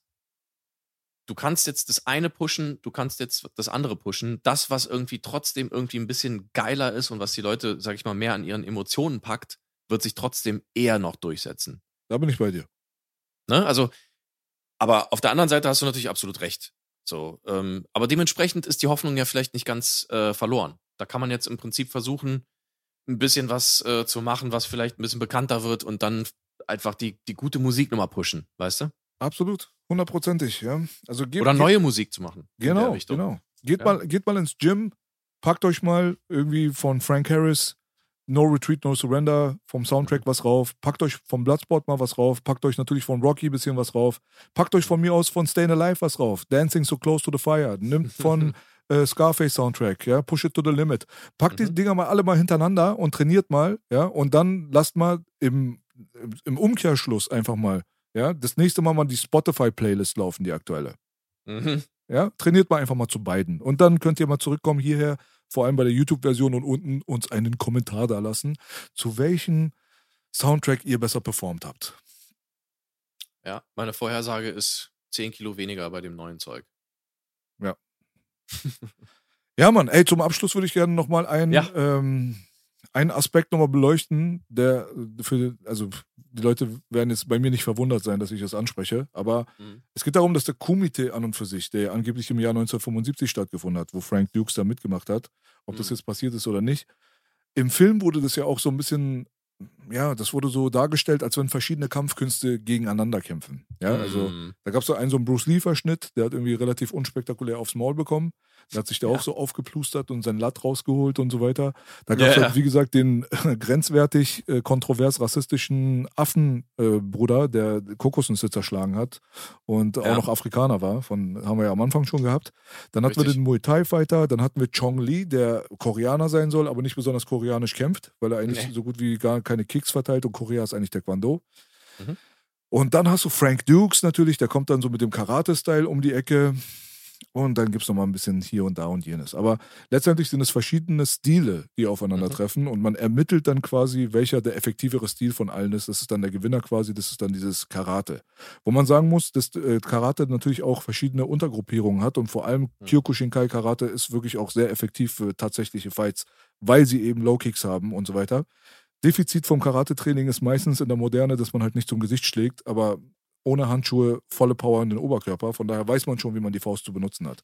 So, das ist schon auf jeden Fall keine Kampfsportart, die jetzt irgendwie belächelt werden sollte oder so. Ne? Karate Mhm. ist schon effektiv, definitiv. Mhm. Nur, wie gesagt, würde ich Muay Thai beim Stand-up definitiv ähm, auf Platz 1 setzen, was die Effektivität angeht. Aber letztendlich gab es sowas ja in echt. Und das echte Komitee wurde dann tatsächlich dann auch, also das offizielle Komitee wurde dann auch im amerikanischen Fernsehen als Pay-Per-View verkauft. Und Mhm. das war UFC 1. Da gab es auch ganz viele verschiedene Stilrichtungen, die dann zueinander gekommen sind. Da gab es einen riesengroßen, fetten Sumo-Wrestler, der irgendwie 300 Kilo gewogen hat. Da gab es einen zwei Meter großen äh, holländischen Kickboxer, wo ich dazu sagen muss, das ist die einzige Stand-Up-Variation, wo ich sagen würde, dass die äh, ebenbürtig ist dem Muay Thai, ist das Dutch Kickboxing. Die mhm. holländische Version des äh, Kickboxen ist auf jeden Fall die, die sich bewährt hat durch. Leute wie Ramon Decker und so weiter, die dann äh, die Thais dann auch teilweise besiegt haben und mhm. äh, selber Legendenstatus erreicht haben. Rest in Peace an dem Bruder, einer der besten Fighter aller Zeiten. So, und dann äh, gab es dann noch Kuriositäten wie aufgepumpte Grappler voll bis unters Haus, wirklich so, weißt du, Testosteron ohne Ende. Da kam dann der eine mhm. Wrestler, da kam ein Boxer mit einem Boxhandschuh und so ein Scheiß. Also, es war, es war schon irgendwie Bloodsport in Real Life. Vor allem mhm. UFC 1, 2, 3 und so weiter. Da war noch der wilde Westen. Später wurde das professionalisiert und äh, wurde dann versportlicht, mehr oder weniger. Aber wer mal Bock drauf hat, richtig echtes Komitee zu sehen, der braucht sich einfach nur die ersten 5, 6 UFCs reinzuziehen. Das mhm. ist echtes Komitee gewesen, nur ohne Tod. Ne? Aber es war ja. alles erlaubt. Du konntest in die Eier schlagen, du konntest Kopfnüsse verteilen. Äh, du konntest einfach machen, was du willst. Es gab da quasi überhaupt gar keine Grenze. Die, ich glaube, die einzigen paar Regeln, die es gab, waren zum Beispiel Eigautschen. Also man sollte keinen Finger ins Auge stecken mhm. und man sollte nicht den Mund Fisch hucken. So. Aber ansonsten mhm. konntest du machen, was du willst. Da gab es Fights. Da lag der eine Bruder über den anderen, hat den kontrolliert und hat 500 Mal in die Eier geschlagen, dem anderen Typen. Boah. Irgendwie, weißt du, so, so eine Sachen gab es. Oder auf dem Boden, Headbutts ins Gesicht, Alter, bis die Soße gespritzt ist. Also wirklich, das war vom Gewaltfaktor her, war das um einiges höher anzusiedeln als der Film Bloodsport. Das war wirklich Real-Life-Gewalt und richtig brutal Gewalt. Und die Leute wussten damals auch gar nicht, was auf sie zukommt. Als UFC 1 ausgestrahlt wurde, dachten 80 Prozent aller Zuschauer, das wäre so wie Pro-Wrestling, also Fake. Ja? Und dann kam der erste Kampf, da kam halt dieser dicke Sumo-Ringer und dann kam dieser zwei Meter große holländische Kickboxer mit einer langen Karatehose und hat beim ersten Headkick direkt mal den Zahn von dem anderen Atzen ins Publikum geschossen. Und dann wurde ganz schnell klar, nee, das ist echt hier jetzt gerade. Ja, und okay. äh, die Urheber dieser ganzen Sache waren die Gracies, die Familie aus Brasilien, die japanische Kampfsportart namens Jiu-Jitsu angepasst hatte an ihre eigene Körperform und die so ein bisschen modifiziert hatte und mhm. äh, damit einen riesengroßen Wissensvorsprung gehabt hat in Richtung Combat, weil alle anderen das nicht verteidigen konnten, war es sogar dem dünnsten und kleinsten aus der Familie, nämlich Hoyce Gracie mit seinen irgendwie 60, 70 Kilo möglich, alle anderen Gegner zu besiegen, weil sie einfach diese ganzen Chokes nicht verteidigen konnten, weil sie gar nicht mhm. wussten, was es ist und wie man es macht. So. Mhm. Also nochmal ganz kurz zum Abschluss, ja, die Parallele von der UFC, die im Jahre 1993 entstanden ist, ist dann natürlich auch vielleicht irgendwie dem Erfolg des äh, Fake-Komitees aus dem Film Bloodsport geschuldet, weil da natürlich das Interesse dann irgendwie viel, viel größer war im Jahr 1993. Da war die westliche Welt und die amerikanische Welt schon ganz tief in diesem Kampfsport-Hype drinne und Leute haben trainiert ohne Ende und dann kam dann The Real Deal und es war klar, dass das auf jeden Fall explodiert. Und ich denke, dass wenigstens ein gewisser Teil des Erfolgs dieser ganzen Nummer auch auf den Film Bloodsport zurückgeht. Definitiv. Absolut. Also ohne Bloodsport bestimmt kein UFC. Kann man vielleicht jetzt nicht so ganz pauschal sagen, aber zumindest nicht in der Form. Vielleicht. Ja, es, es hat definitiv einen Einfluss darauf gehabt. Aber man muss dazu sagen, dass diese Gracie-Familie, die hatte das vorher schon in ihren Garagen gemacht. Es gab die Gracie Challenge mhm. schon in den 80s und so weiter. Da konntest du dich dann irgendwie bewerben. Die hat ja überall da Plakate ausgesetzt, 50.000 für einen, der uns besiegt, so. Mhm. Und äh, es hat halt keiner geschafft, so mehr oder weniger, sagt die Legende. Aber es gibt ja auch die Videos davon auf YouTube, es wurde teilweise aufgenommen. Mhm. Da sind dann Leute gekommen nach Kalifornien und haben halt abgekackt und äh, da wurde dann natürlich dann auch Industrielle wurden darauf aufmerksam und haben gemerkt, ah, okay, da ist so eine verrückte Familie von irgendwie 3000 Jungs so, weil die mhm. hatten ja alle irgendwie verschiedene Frauen und hatten mit der zehn Kinder und mit der zehn Kinder und wie auch immer. Es war mhm. eine riesengroße Sippe und jeder von denen war Schwarzgurt.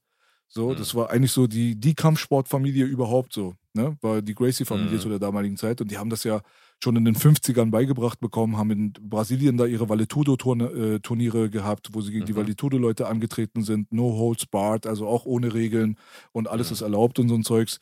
Und äh, Horry und Gracie vor allem waren ein sehr, sehr intelligenter Geschäftsmann, der hat mit den Amerikanern connected und meinte, ey, unser Prinzip bringen wir doch einfach das mal ins amerikanische Fernsehen. Und ihr werdet sehen, das wird sich verbreiten wie ein Flächenbrand. Gebt uns einfach nur so diesen einen Slot. So, wir machen ein Pay-Per-View und dann werdet ihr ja sehen, was passiert. Und letztendlich war das wirklich der revolutionäre Zeitpunkt. Ab diesem Zeitpunkt wollte jeder dann Jiu-Jitsu lernen und Grappling lernen, weil sie gemerkt haben, dass ohne halt nichts geht. Und das gab mhm. dann nochmal eine ganz große Initialzündung dann für dieses Ganze, was wir heutzutage kennen Ne? UFC ist mittlerweile 4,1 Milliarden schweres Unternehmen irgendwie und äh, dominiert natürlich dann komplett den ganzen Globus. Ja, absolut. Absolut. Ähm, was kann man sagen? Menschen finden Gewalt halt auch geil. Das stimmt. Ja. So wie Paul Verhoeven. Ja, also ich meine nicht, ja, ja. Und äh, nicht umsonst gab es ja auch schon irgendwie im alten Rom äh, diese Gladiatorenkämpfe und alles das. Das ist letzten Endes zieht sich das ja wahrscheinlich durch die gesamte Menschheitsgeschichte und auch vermutlich durch alle Kulturen. Ähm, Perfekt. und Bloodsport ist im Prinzip genau die, das, die, die gebündelte Vision dieses Ganzen in 80s-Form. Hundertprozentig garantiert. Das ist Brot und Spiele in Perfektion. Du hast Hollywood, du hast Gewalt, Ja. du hast Competition, du hast Toxic Masculinity in seiner Yeah. reinsten Form. Und du hast ein paar sexy Arschbacken. Oh, yeah. Mhm. Ja, ja, der gute Van Damme. Ja, Mhm. ja, Mann. Tja, Haben wir alles durch eigentlich, oder? Ich glaube, wir haben alles durch. Was soll man dazu noch sagen? Geile Scheiße. Ähm, man kann vielleicht noch sagen, ja, es gab drei Fortsetzungen, offizielle. Mhm. Ich glaube sogar noch mehr. Ich glaube, da gab es noch ein paar andere Projekte. Aber es gab zumindest ähm, drei Fortsetzungen mit Daniel Bernhardt, weil Van Damme dann nicht mehr dabei sein wollte. Ähm, und die waren nicht so gut. Nee. Die sollten wir vielleicht jetzt nicht unbedingt noch ähm, ins Highlight oder ins, ins äh, Rampenlicht rücken. Es waren, man muss es erwähnen. Man muss es erwähnen. Es gibt Fortsetzungen. Wie gesagt, Daniel Bernhardt, eigentlich auch ein cooler Typ an sich. Äh, es gibt noch die Geschichte, warum jetzt das, äh, die wirkliche Fortsetzung gescheitert ist. Äh, denn es sollte ja eigentlich ein Bloodsport 2 so 2010 oder so geben. Aber das ist daran gescheitert, dass ähm, ich glaube, Daniel Bernhardt da irgendwie keinen Bock drauf hatte. Dass jetzt plötzlich er nicht wirklich dabei sein durfte. Weil er die Idee wohl irgendwie zu dem Drehbuchautoren gebracht hatte und der wurde dann irgendwie von den Rechteinhabern kontaktiert oder die haben sich dann irgendwie zusammengetan und dann war plötzlich die Frage, ja, aber wäre denn auch Van Damme bereit, das zu tun? Und jeder ist davon ausgegangen, dass Van Damme das nicht wollen würde. Und dann gab es den Kontakt, der Drehbuchautor hat Van Damme anscheinend irgendwie getroffen oder angerufen, hat mit ihm telefoniert und meinte ja, äh, und Van Damme meinte irgendwie, äh, auf jeden Fall, sofort. Wenn, wenn die Leute wieder dabei sind, die Alten, du das wieder schreibst, das war nämlich der genau der Sheldon Lettich wieder, ne? Dann bin ich dabei. Aber dann ist das Ganze doch nicht zustande gekommen. Und ähm, Daniel Bernhardt hat sich da so ein kleines bisschen rausgedrängt gefühlt, was verständlich ist, vielleicht. Weil er wollte ja auch die Hauptrolle spielen eigentlich, aber dann war, war dann Van Damme da und vielleicht wäre eine kleine Rolle für ihn da gewesen und hätte er vielleicht auch einen Produzentencredit oder sowas gekriegt, aber ja, hat leider dann nicht funktioniert, Ja. der gute Ja. Daniel. Und im Jahr 2019 gab es nochmal die Pläne des Reboots von den John Wick-Machern auch noch. Ja, da ist Daniel Bernhardt ja da auch mit dabei, der ist ja quasi da mit drin. Ja. Und das ist bis jetzt auch nichts draus geworden. Wird auch wahrscheinlich nichts draus, aber gucken wir mal.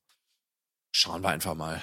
Ja, Ja, auf jeden Fall legendärer Film, legendärer Podcast, gut auseinandergepflückt. Ja, legendäre Mhm. Leute, damit meine ich uns. yes. Und ich würde sagen, wir sehen uns das nächste Mal dann wieder mit den guten alten Videoland-Geschichten. Heute haben wir uns Mhm. Heute haben wir euch einen absoluten Klassiker der Videotheksgeschichte näher gebracht. Also, wenn es einen Film gibt, der für Videotheken steht in den 80er Jahren, dann war das Bloodsport, weil er seine Mhm. Berühmtheit und seinen Hype in der Videothek tatsächlich gefunden hat und nicht äh, auf der Kinoleinwand. Mhm. Und äh, nach wie vor begeistert auf jeden Fall. Van Damme, der perfekte Körper für mich. Ja, also wenn Mhm. ich mir aussuchen könnte von diesen ganzen Filmstars, so wie ich gebaut sein wollen würde, dann würde ich Van Damme auf jeden Fall nehmen. Nicht Arnold, nicht Mhm. Sylvester. Also er war die goldene Mitte, er war einfach krass drauf. Ja, Mhm. Auf jeden Und- Fall die Arschbacken. die Arschbacken waren auf jeden Fall grandios. Ja, also Respekt an Van Damme, seine Arschbacken auf jeden Fall. Great Cheeks. Great cheeks. The, the, the Müssel von Brüssel with the great cheek. The Cheeks from, from, weiß ich nicht, Heaven. Dawson's Creeks. Cheeks vom Dawson Creek. Ja, Mann. Das war auf jeden Fall mein grandioser Co-Host Michael Popescu, a.k.a. Superfunk, yeah. a.k.a. Michael Knight. Ja, Oh yeah, und das war mein grandioser Co-Host Belash, Friendly Neighborhood Podcaster und auch Musikproduzent, Rapper, alles. Alles, alles. Alles, alles. Vereine alles in einem und bin nicht mal Kusawasch. Von daher, ich wünsche euch auf jeden Fall das allerbeste mögliche Wochenende, wollte ich sagen, aber die bestmögliche Woche, denn wir sind am Montag jetzt gerade wieder draußen mit dem Videoland-Podcast. Seid auf jeden Fall gespannt, denn wir sind nächste Woche pünktlich wieder für euch am Start. Am Anfang der Woche ist immer Videoland-Zeit. Für alle Leute mit langen Autofahrten, für Leute, die gerne kochen, für Leute, die Filmenthusiasten sind und so weiter. Verbreitet auf jeden Fall die Message, der Videoland-Podcast ist gekommen, um zu bleiben. Auf jeden Fall. Charlie, Charlie, Komitee, Komitee, Komitee, Komitee. Wir sind raus, Bitches.